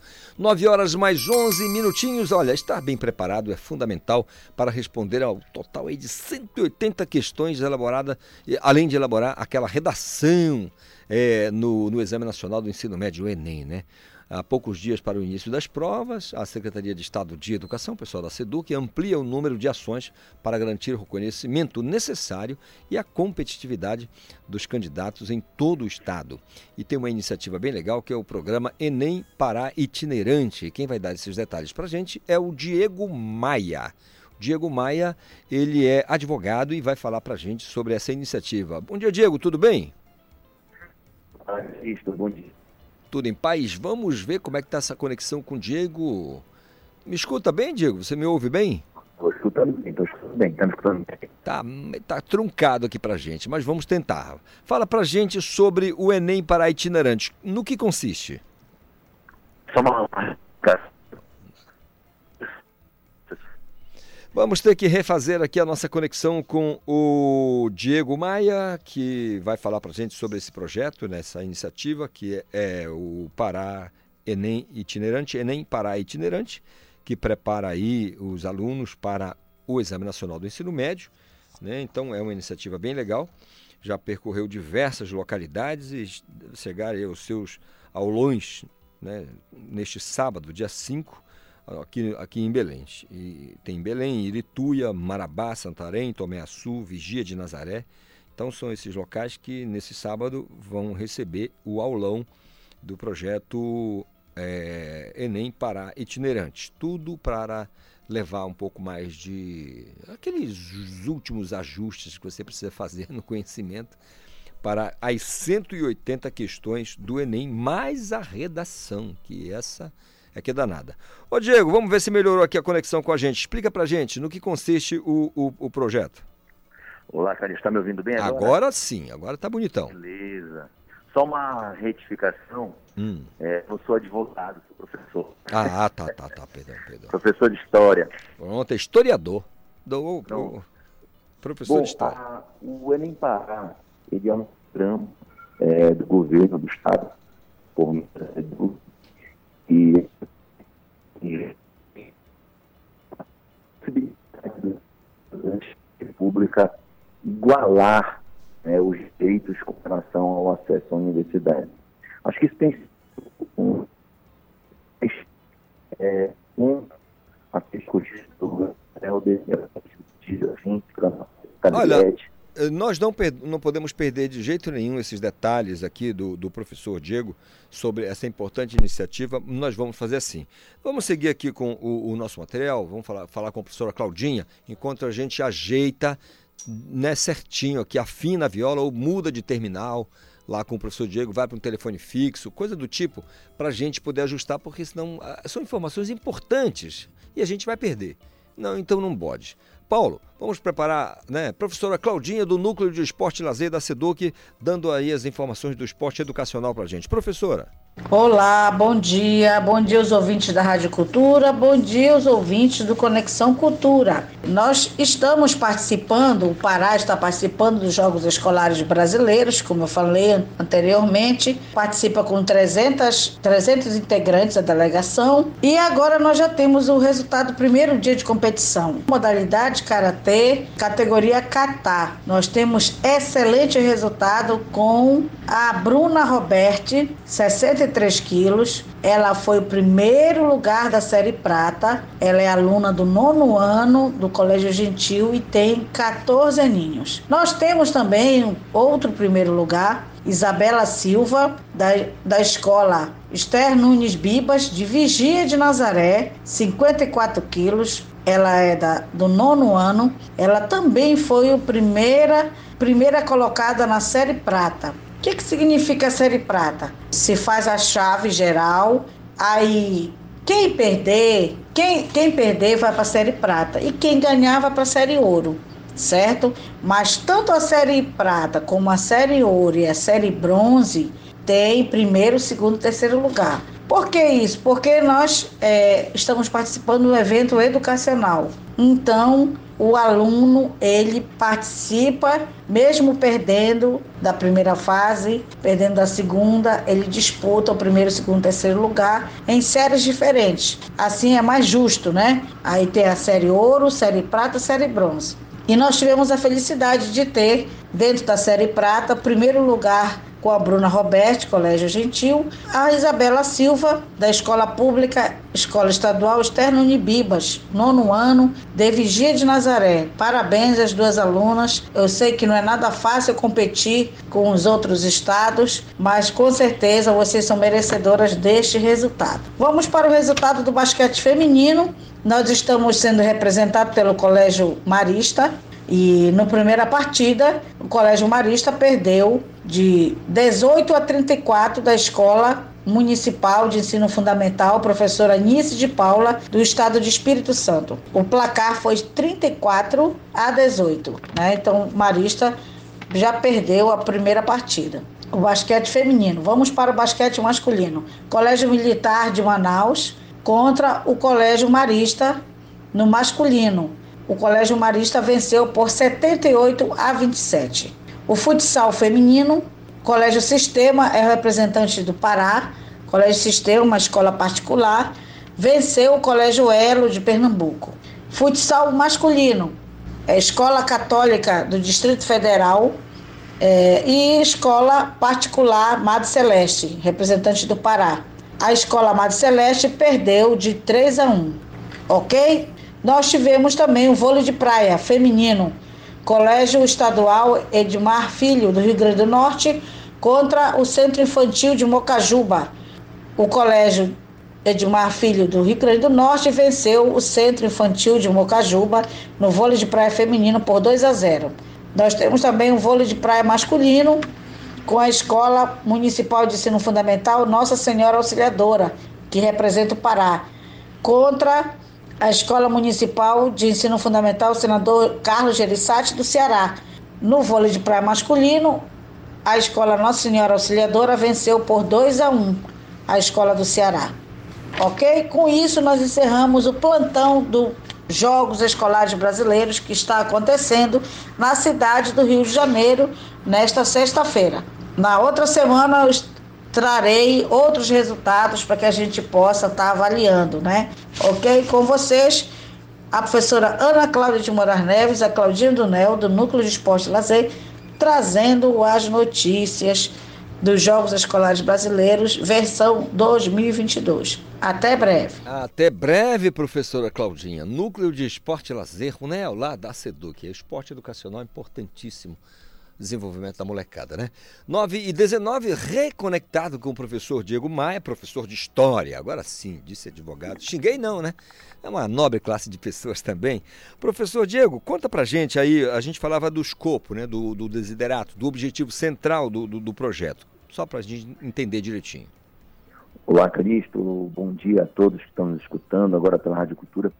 É, como eu vinha falando, o Enem Pará é um grande programa né, que engloba cursinho presencial aqui na João Paulo, os cursinhos também dentro das usinas da paz, específicos de matemática e redação, aulas itinerantes por todo o estado, no interior, na capital também com aulas de retorno, plataforma digital. Então a gente acabou criando um grande programa é, para tentar igualar as possibilidades para os nossos estudantes da rede pública com relação aos estudantes da rede privada. Né? A gente sabe que a pandemia acabou prejudicando muito os nossos estudantes aí por quase dois anos. Né? estes estudantes que já vinham sendo prejudicados por tantos problemas que o, a educação do Pará viveu aí antes da gestão do governador Helder, aí por mais de 20 anos de abandono, e a gente precisava criar um programa que pudesse acompanhar esse estudante. E aí criamos esse programa pré-ENEM, né, que é o ENEM Pará itinerante, ENEM Pará digital, o cursinho, para que a gente pudesse então gerar oportunidade de acesso ao ensino superior. Professor, só para a gente entender direitinho, os municípios, o aulão chega neste sábado, dia 5, agora, a esses municípios, né? Aqui a capital, a Irituia, Marabá e Santarém, além de Tomé Açu e Vigia, é isso? Isso, eu acrescento também um super aulão em Alter do Chão para comunidades indígenas. Hum. É, a, gente, a gente tem inaugurado aí também as aulas e o cursinho para comunidades indígenas. Né? A gente é, vem gerando essa, essas possibilidades também para as comunidades, para as nações, né? para os povos é, originários do Pará, para que eles também tenham uma maior competitividade é, na hora de fazer o Exame Nacional do Ensino Médio. Então, nós vamos estar em Santarém, mas também vamos estar em Alté, Marabá, Altamira, Santos Isabel, vamos estar também na capital, Calixto. É até interessante divulgar essa super aula da capital, que vai acontecer em uma faculdade, ali na José Malcher. É, tá ok? Então, a partir de 8 da manhã, até meio-dia e 30. Nós vamos estar também com um super aulão aqui na capital, na faculdade e existe ali na José Malchel. Acho que pode falar o nome da faculdade. Claro, tá? claro, pode ser. A faculdade Estácio.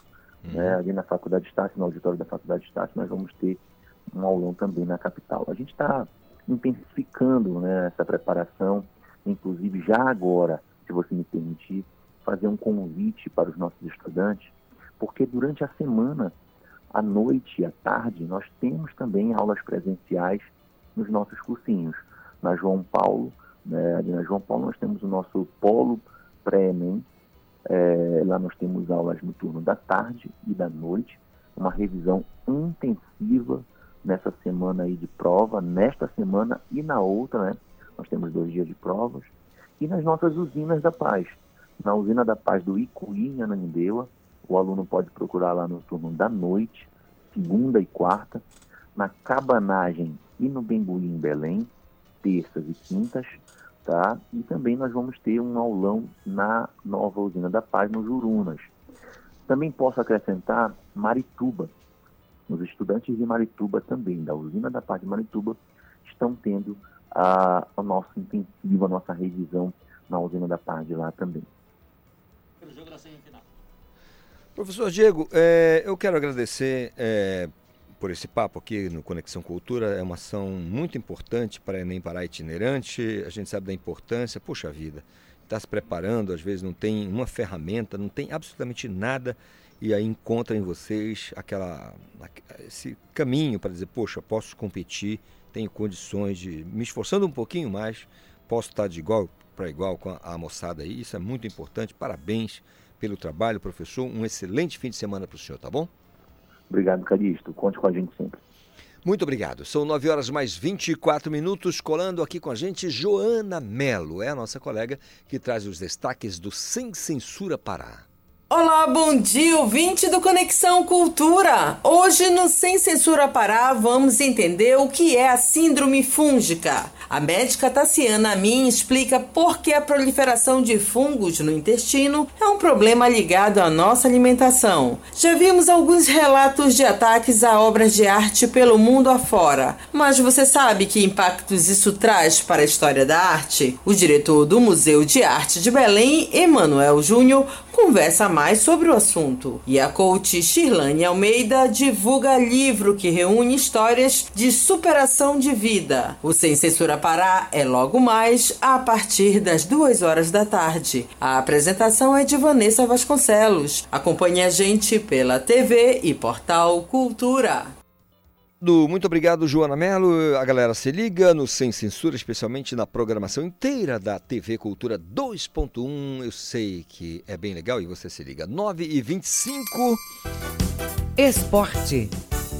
Matheus Raimundo, muito bom dia. Primeiro jogo, o Paysandu vai ao Amazonas enfrentar o São Raimundo. O, o jogo acontece na terça-feira. O Paysandu tem com que se preocupar, Matheus? Tudo bem, Calixto? Bom dia para você, bom dia para todo mundo que está com a gente aqui na Rádio Cultura. Sempre é bom ter atenção com um adversário que vem em crescimento, não só na Copa Verde em si, mas nos últimos anos. O São Raimundo é uma equipe super tradicional do norte do Brasil, é tricampeão da Copa Norte, tem um histórico de confrontos decisivos contra o Paysandu no início dos anos 2000 mas passou por um período de baixa, chegou a frequentar a Série B do Campeonato Amazonense e agora volta ao cenário nacional, se reestrutura e chega a uma semifinal de Copa Verde. É, outro ponto que é bom a gente destacar deste São Raimundo é que ele vence os dois jogos das primeiras fases da competição fora de casa e vence categoricamente a Tuna Luz brasileira aqui no Souza. Então o Paysandu precisa ir atento porque os adversários que vai enfrentando na Copa Verde vão ficando mais difíceis. O Tocantinópolis era mais difícil que o Maitá, clube que o Bicolor enfrentou na estreia, e o São Raimundo, sem dúvida, é mais difícil que o Tocantinópolis, que o Lobo superou no último jogo.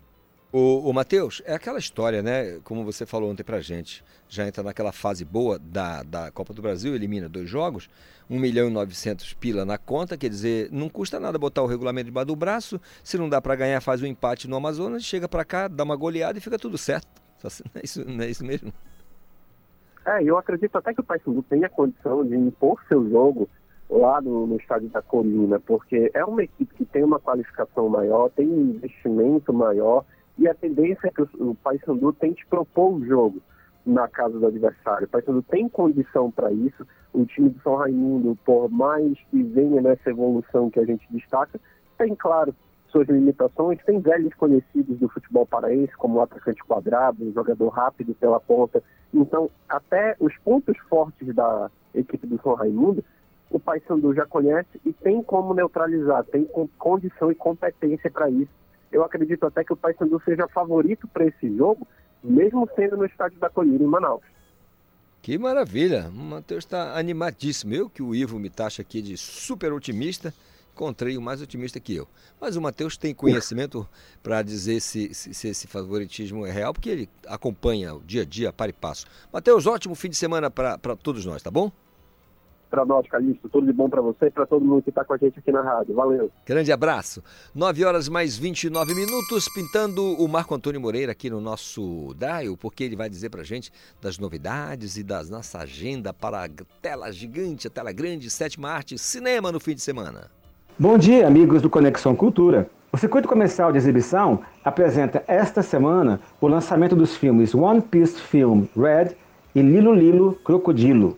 O destaque da semana é One Piece Film Red. A estreia desse filme acontece no Brasil após dois meses da estreia no Japão. O filme é o 15º da renomada franquia que começou com publicação no mangá de Eiichiro Oda em 1997. One Piece conquistou fãs em diversos países, em diversas mídias, incluindo mangá, anime, filmes e jogos. Com o lançamento deste filme, a franquia expande seu universo e termina o ano celebrando os 25 anos do lançamento do mangá. Confira em pré-estreia a aventura Pantera Negra, Wakanda para Sempre, com sessões no dia 9 de novembro, a partir das 18 horas. Continuam em exibição os filmes com boa frequência de público, como Adão Negro, Mulher Rei, o filme de terror Sorria e Halloween End, o acerto de contas final. Não perca no Cine Libero Luchardo a última semana de exibição do genial documentário Ennio, o Maestro, de Giuseppe Tornatore, sobre o compositor de trilhas musicais Ennio Morricone e a estreia de Desterro, primeiro longa de ficção da cineasta Maria Clara Escobar. No Cineclube do Sindicato dos Médicos do Pará, será exibido no dia 8 de novembro o clássico italiano Baile, de Ettore Scola. O filme nos mostra o mundo da dança retratado através de um salão francês, onde pessoas das mais diferentes idades se reúnem para dançar ritmos variados. Belíssimo filme. Sessão às 19 horas, com entrada franca. Aqui é Marco Antônio Moreira, para o Conexão Cultura. Tá aí o cracaço, professor Marco Antônio Moreira, crítico de cinema, sempre falando de da sétima arte aqui pra gente às sextas-feiras e acaba tendo essa agenda maravilhosa para você. Olha, 9h30, anote aí, eu volto já já. Estamos apresentando Conexão Cultura.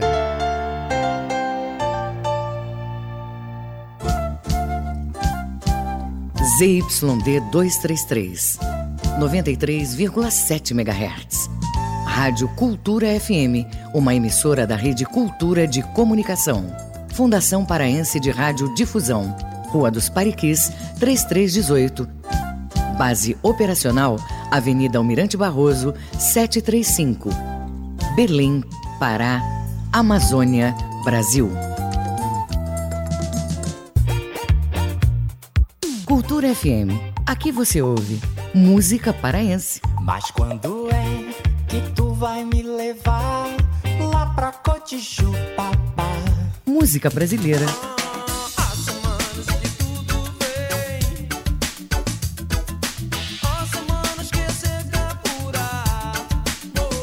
Cultura FM 93,7.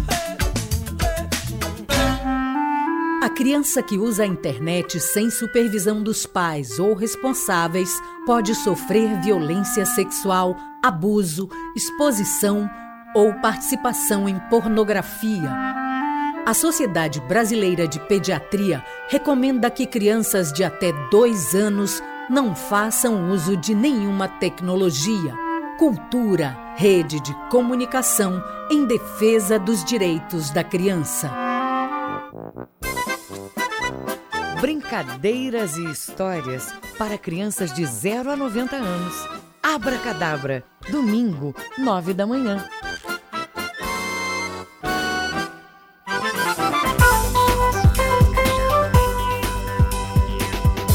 Voltamos a apresentar Conexão Cultura. Muito bem, é verdade. É o nosso Conexão Cultura desta sexta-feira. Para muitos, graças a Deus, para mim apenas tranquilo, mais um dia, né?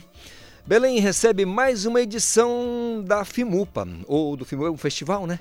O Pedro Ribeiro vai trazer para a gente as informações. O Festival Internacional de Música do Pará chega à 34ª edição com 22 concertos de atrações locais, nacionais e internacionais. A programação começa no sábado, dia 5, e vai até o domingo, dia 13, com concertos pagos no Teatro da Paz e gratuitos na Igreja Santo Alexandre. Os grupos artísticos de Belém também vão ter espaço no Fimupan, como o Concerto Carlos Gomes Belém e o Duo Pagliosa Gomes. Os concertos no Da Paz vão custar R$ 10 a inteira e R$ 5 a meia, e as vendas vão ser exclusivamente na bilheteria do teatro. No dia 5 de novembro, às 8h30 da noite, a Orquestra Sinfônica do Teatro da Paz será uma das atrações. E para fechar a programação do festival, no dia 13, a Banda Sinfônica da Fundação Carlos Gomes, com regência de Anielson Ferreira, também vão estar dentro da programação do festival. Com supervisão do jornalista Felipe Feitosa, Pedro Ribeiro para o Conexão Cultura. Valeu, Pedro, pela participação, as suas informações. E se você ainda quiser participar do nosso Conexão desta sexta, que já caminha, que já rema para beira, ainda dá tempo. 985639937 e nas redes sociais é só marcar na hashtag Conexão Cultura. Agora 9h33. O que ela sonhava eram os meus sonhos e assim íamos vivendo em paz. Nosso lar, em nosso lar sempre houve alegria. Eu vivia tão contente, como contente ao teu lado estou. Tive sim, mas comparar com teu amor seria o fim. E vou pois não pretendo amor te magoar. Ai, ai, ai, ai, não pretendo amor te magoar. Ai, ai, ai, ai, não pretendo amor te magoar. 9h35 tá aí, Valéria e o Tapajós que tá aqui com a gente, porque neste domingo, dia 6, acontece o show Simplesmente Nós, de João Lopes e Valéria. A apresentação conta com a companhia de grandes músicos paraenses ali na casa do Gilson. Pense num lugar show de bola. E a moçada está aqui para dar esses detalhes para a gente. Valéria, bom dia. Tapajós, bom dia. Tudo em paz? Bom dia. Tudo ótimo. Tudo lindo, tudo belo? Tudo ótimo. Que maravilha. Som desse aqui dá para abrir a primeira, né? Dá. Não vou nem dizer, porque é, não dá o horário para tomar. Música é bom demais. Como é que vocês foram inseridos nesse cenário, assim? Da, da... Você já está há quanto tempo, Valéria, na, na, na música? Estou há pouquíssimo tempo na música. Só... Fábio já toca há anos. Eu há bem menos tempo. Uh, eu tenho outra profissão, mas sempre gostei muito de cantar. E tenho muitos amigos músicos e cantores. E eles sempre falavam assim: Poxa, Valéria, tens que cantar, tens que cantar. E eu criei coragem e começo e vou. E participei de alguns shows com alguns amigos e decidi que acho que chegou a hora de fazer o meu. Legal. E nasceu simplesmente nós. Simplesmente nós. Agora, assim, é mais voltado para o samba, o teu, o teu trabalho mesmo, assim, originalmente o que você mais curte. É... Eu gosto de música brasileira, eu gosto de MPB. Eu MPB. amo MPB. É. Ah. E gosto de samba também. Uhum. Então, MPB e samba é o que eu mais gosto de cantar. Legal. E hoje você divide, então, as atividades com música e a tua atividade profissional, é, é isso? divido. Faz essa... Divido. Precisa, é, é, seria um, um, algo mirabolante, mirabolante perguntar o que, que é mais prazeroso? É difícil de responder, né? A é. música, ela, a música ela te leva para lugares assim que tu nem imaginas. Eu, eu cantando e ouvindo música, eu lembro muito do, dos meus pais, de quando eu era criança, da minha adolescência, e ela te projeta, né? Hum. Ela te leva também para lugares que tu ainda não conheces. Então a música ela tem um prazer gigante. Mas a minha outra profissão eu escolhi com tanto amor. Ah, então vamos dizer o que é. Eu sou médica. Ah, então aí. Eu escolhi com tanto amor, ela também me dá muito prazer. É vida, né? São Música... prazeres diferentes. É. São prazeres diferentes. Ah. É difícil escolher. Verdade. Aí eu, eu, teria dificuldade também de responder. Porque a música é maravilhosa. Mas eu, eu, não, eu bom, nunca nem passei perto. Eu sou um guitarrista frustrado. Mas eu acho que se eu fosse médico ia ser muito top. Isso é muito bacana. Já pensou? Aliás, tem, tem um promotor de justiça aqui falar sobre violência doméstica. E aí ele gosta de rock. Eu falei, bicho, vou convidar o cara para ver como é que vai ser essa. Como é que a gente vai combinar, né? Aqui o, o órgão ministerial com uma guitarra. E ele disse que pode ter. Ele, olha que, a ousadia dele. Ele disse pode ter alguém que entende de rock como eu. Mas mais do que eu não, não existe. Falei, pô, então o cara deve saber muito deve saber muito para meter essa aí. Muito bem. Hum, é, simplesmente nós. Por quê? Nasceu de uma ideia simples. Né? E foi um grupo de amigos, assim. Reunidos e surgiu uma ideia. Vamos fazer um show? Vamos, vamos fazer um show. Qual o nome? Nós estávamos num lugar que a gente gosta muito, todo mundo unido, conversando, tomando sua cervejinha gelada. E a gente achou que a ideia surgiu de um lugar que a gente gostava muito, com pessoas simples e uma ideia inicialmente simples. Então ficou, a gente achou que ia ficar bonito simplesmente. E nós, todo mundo junto, os amigos unidos, fazendo o que a gente gosta, cantando, tocando. E foi assim, surgiu dessa união de amigos. Até na frase já, vem, já, já vem outra canção. E foi assim. É, lembra dos, velhos, dos novos baianos? tudo é música com tudo. Agora, é, imagino que para a escolha do repertório deve ter saído no, na, na, porrada, né? Ou não? Ou Depende como é na porrada. na, Me explica para eu poder te, res, te responder. Não, é na porrada sem, sem, sem, sem empurrões. É o João Lopes, né, o cantor que vai dividir o palco comigo, também canta MPB, canta muito samba. Uhum. E nós fizemos uma reunião na minha casa, é, regada a vinho, boa conversa. E o repertório surgiu de uma forma muito natural. É, no meu caso, são músicas que me lembram meu pai. Meu pai ele me fazia ninar com música. Né? Ele me colocava é. numa rede. Não, não, meu pai é biólogo. Ah. Uma e... família de médicos, o pessoal ligado a Pois é, o pessoal né? gosta de música, né? É. Tu sabes que meu avô, meu avô era da banca do bicho. ele era um bicheiro e ele ensinou músicas belíssimas para o meu pai. E meu pai repassou para os filhos. É zooteca, fica melhor. Tá? Zooteca. ok. Não, eu tô brincando. E, e aí, metade do meu repertório são músicas que eu considero músicas de ninar. Ninar. Que meu pai me ninava com Nel Rosa, com, com Cartola. Cartola e as músicas mais contemporâneas são as músicas que eu ouço com os meus irmãos, com a minha família, quando a gente está reunido. Hum. Então é um repertório muito afetivo para mim. É um repertório que lembra a minha família. Hoje você é a cantora da família? Eu sou a cantora da família. Bom, aí sim. Aí eu vi vantagem. Eu acho que o, o ouvinte ele não perdoa. Vocês estão conversando demais. Bora cantar? Bora, o ouvinte está mandando, a gente vai obedecer. O que, que vai rolar agora?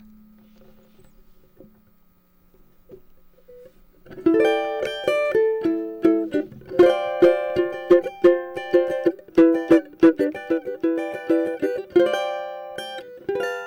você que não sabe o que diz? Meu Deus do céu, que palpite infeliz. Salve Estácio Salgueiro Mangueira, Oswaldo Cruz e Matriz, que sempre souberam muito bem que a vila não quer abafar ninguém, só quer mostrar que faz samba também. Quem é você que não sabe o que diz? Meu Deus do céu, que palpite infeliz. Salve Estácio Salgueiro Mangueira, Oswaldo Cruz e Matriz, que sempre souberam muito bem que a vila não quer abafar ninguém, só quer mostrar que faz samba também. Fazer poema lá na vila é um brinquedo, ao som do samba dança até o arvoredo. Eu já chamei você pra ver, você não viu porque não quis. Quem é você que não sabe o que diz? Quem é você que não sabe o diz? Meu Deus do céu, que palpite infeliz. Salve Estácio Salgueiro Mangueira, Oswaldo Cruz e Matriz, que sempre souberam muito bem que a vila não quer abafar ninguém, só quer mostrar que faz samba também. A vila é uma cidade independente que tira samba, mas não quer tirar patente. Pra quê? A quem não sabe aonde tem o seu nariz, quem é você que não sabe o que diz? Quem é você que não sabe sabe o que diz.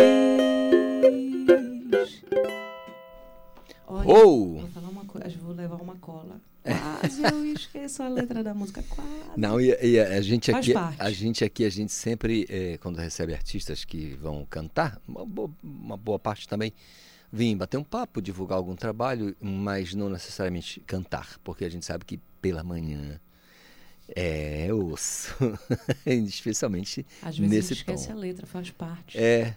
A gente já passou de 20, né? Você já passou de. Já tem uns de 25, já tá. Já, já começa a esquecer. as Fábio já passou mais tempo do que eu, com certeza. Não, não, não. Já. tá- com mais de 30. Posso negar meus cabelos brancos. É, isso não são cabelos brancos, são marcas de guerra. Verdade.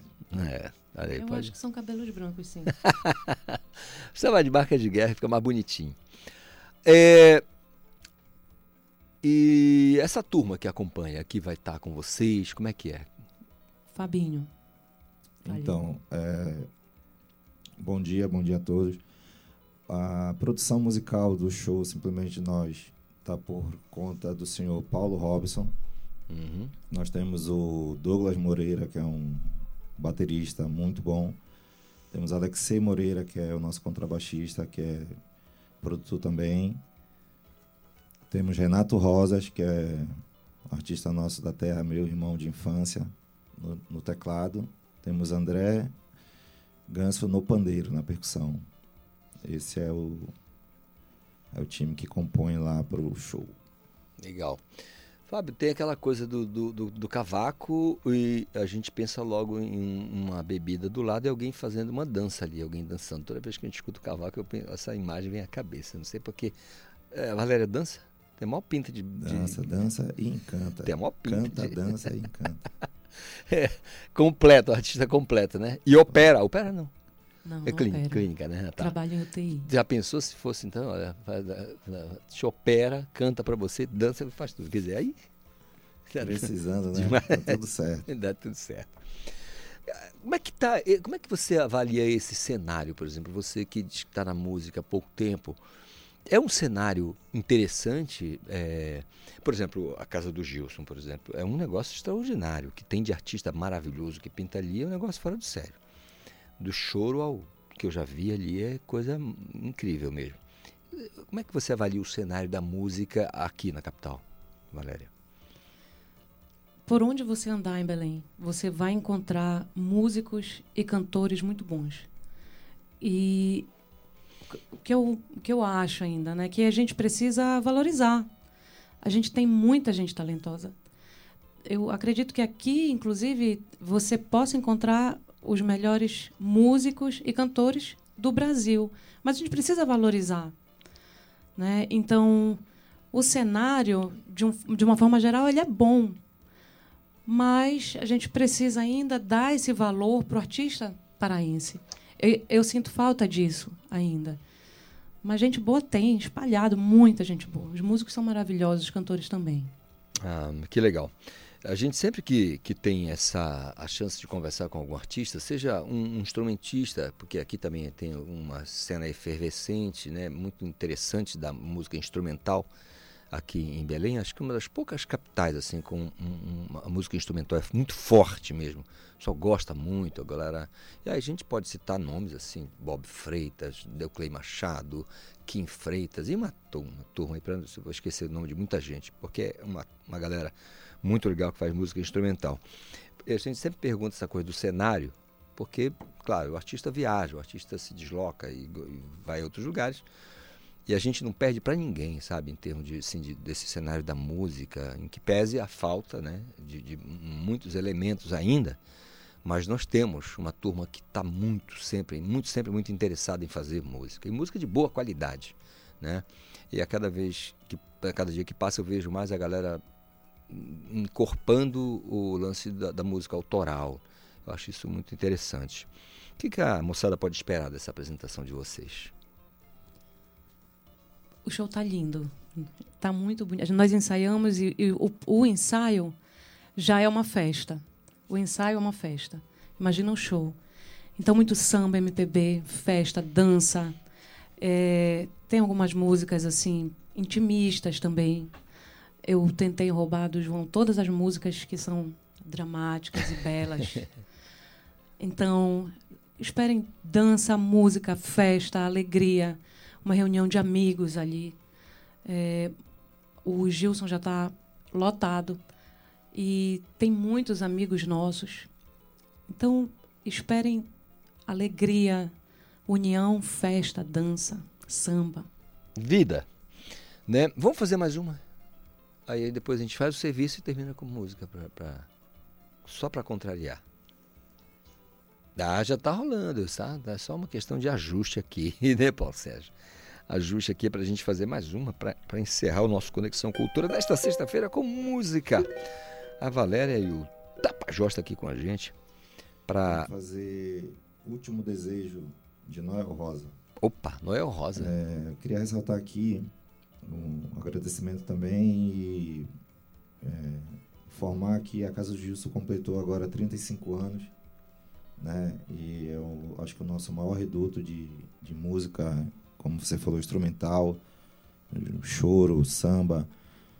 E agradecer, né? Agradecer o, o Gilson pelo, pela recepção, por abrir a porta e permitir que nós fizéssemos esse, esse, esse show lá. E dizer que a Casa do Gilson vive, está lá, né? aberta resistiu aí a, a, a pandemia, né? então a gente espera que as pessoas é, voltem a frequentar, né? que valorizem o espaço, porque realmente é o nosso maior reduto ali de música, de música brasileira, de música genuinamente brasileira aqui em Belém. Beleza? Beleza.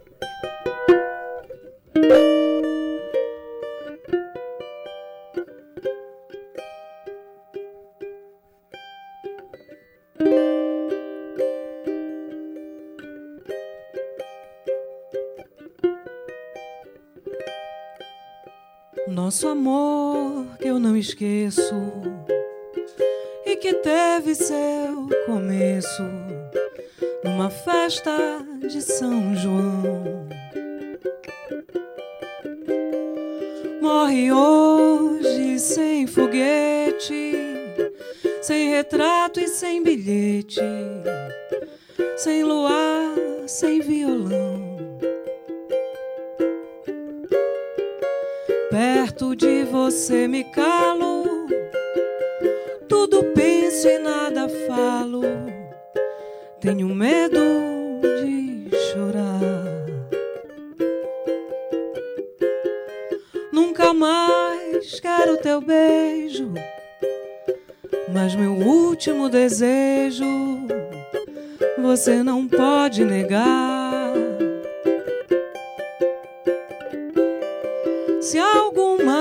Pessoa amiga pedir que você me diga se você me quer ou não,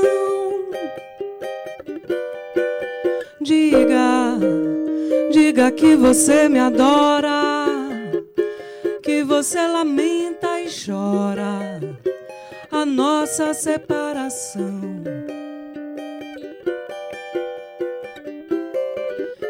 As pessoas que eu detesto, diga sempre que eu não presto, que o meu lar é o botequim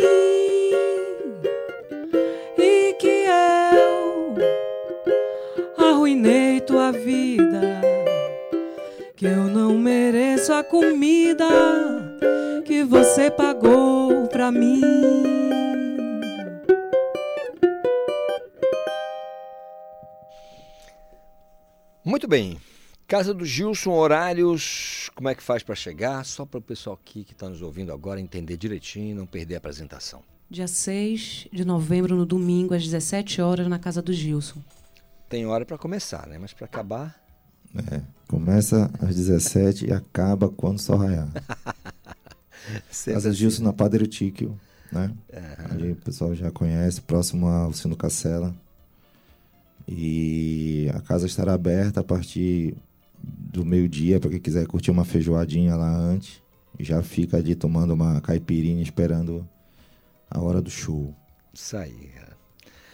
Olha, Valéria, eu quero desejar você é, que pese o lance da, da medicina, a gente sabe que é praticamente um sacerdócio, né? É, ser médico não é brincadeira, né? E, e, de repente você encontra na música talvez vai ter uma válvula de escape, né? É, é, para mais alegria, porque certamente a atividade profissional dá isso, mas a, música certamente vai encorpar, vai, vai é, robustecer ainda mais essa alegria de viver. Eu acho que o artista, né, de maneira geral, é, acaba. A, a, poesia permeia a vida do artista. E já diz o velho poeta contemporâneo que é o, o poeta é a pimenta do planeta. Isso é, é bom demais. Quero desejar a você sucesso sempre no trabalho, não só na, na, na medicina, mas também na música para vocês. Todo o sucesso do mundo, todo o entusiasmo na hora de escolher o repertório, porque quando a gente chega numa apresentação que está por aquela atmosfera, aquele clima legal de confraternização, de amizade, de respeito, né, de um, um, uma boa comida, uma boa bebida, um bom papo, uma boa conversa, né, é um ambiente tão bom. A gente, nós que somos tropicais, né, que somos brasileiros que moramos no meio da Amazônia Oriental, eu digo sempre isso às pessoas que vêm de fora. Estamos no meio do trópico úmido. É, então, uma boa música, uma boa conversa nunca vai passar da conta. Sempre vai ser bom demais. Eu vou desejar um excelente fim de semana ao meu ouvinte do Conexão Cultura, que sempre me dá essa escolta maravilhosa, a, a alegria, a oportunidade mesmo, a chance de me conectar e de me comunicar com todos vocês, sempre de segunda a sexta, das 8 às 10 da manhã. Faço isso com o maior prazer e vou ter muito mais alegria ainda de encontrá-los e encontrá-las todas aqui com muita saúde paz e uma parcela, uma boa, uma porção generosa de vontade de ser feliz. Fim de semana maravilhoso, a gente podia fazer uma coisinha para terminar, pode ser? E eu quero fazer uma pergunta para você. Eu vou inverter. Pode fazer. Você vai no nosso show? Faço questão absoluta. Eu vou te procurar lá. tá combinado. Então vamos fazer mais uma para a gente encerrar. Beijo, pessoal.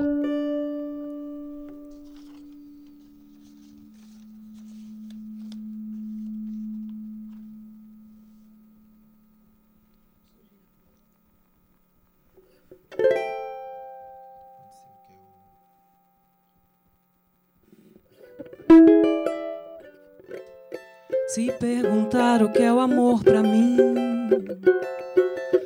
não sei responder, não sei explicar, mas sei que o amor nasceu dentro de mim, me fez renascer, me fez despertar. Me disseram uma vez que o danado do amor pode ser fatal. Dor sem ter remédio para curar disseram também que o amor faz bem e que vence o mal. Até hoje ninguém conseguiu definir o que é o amor. Quando a gente ama, brilha mais que o sol. É muita luz, é emoção do amor. Quando a gente ama,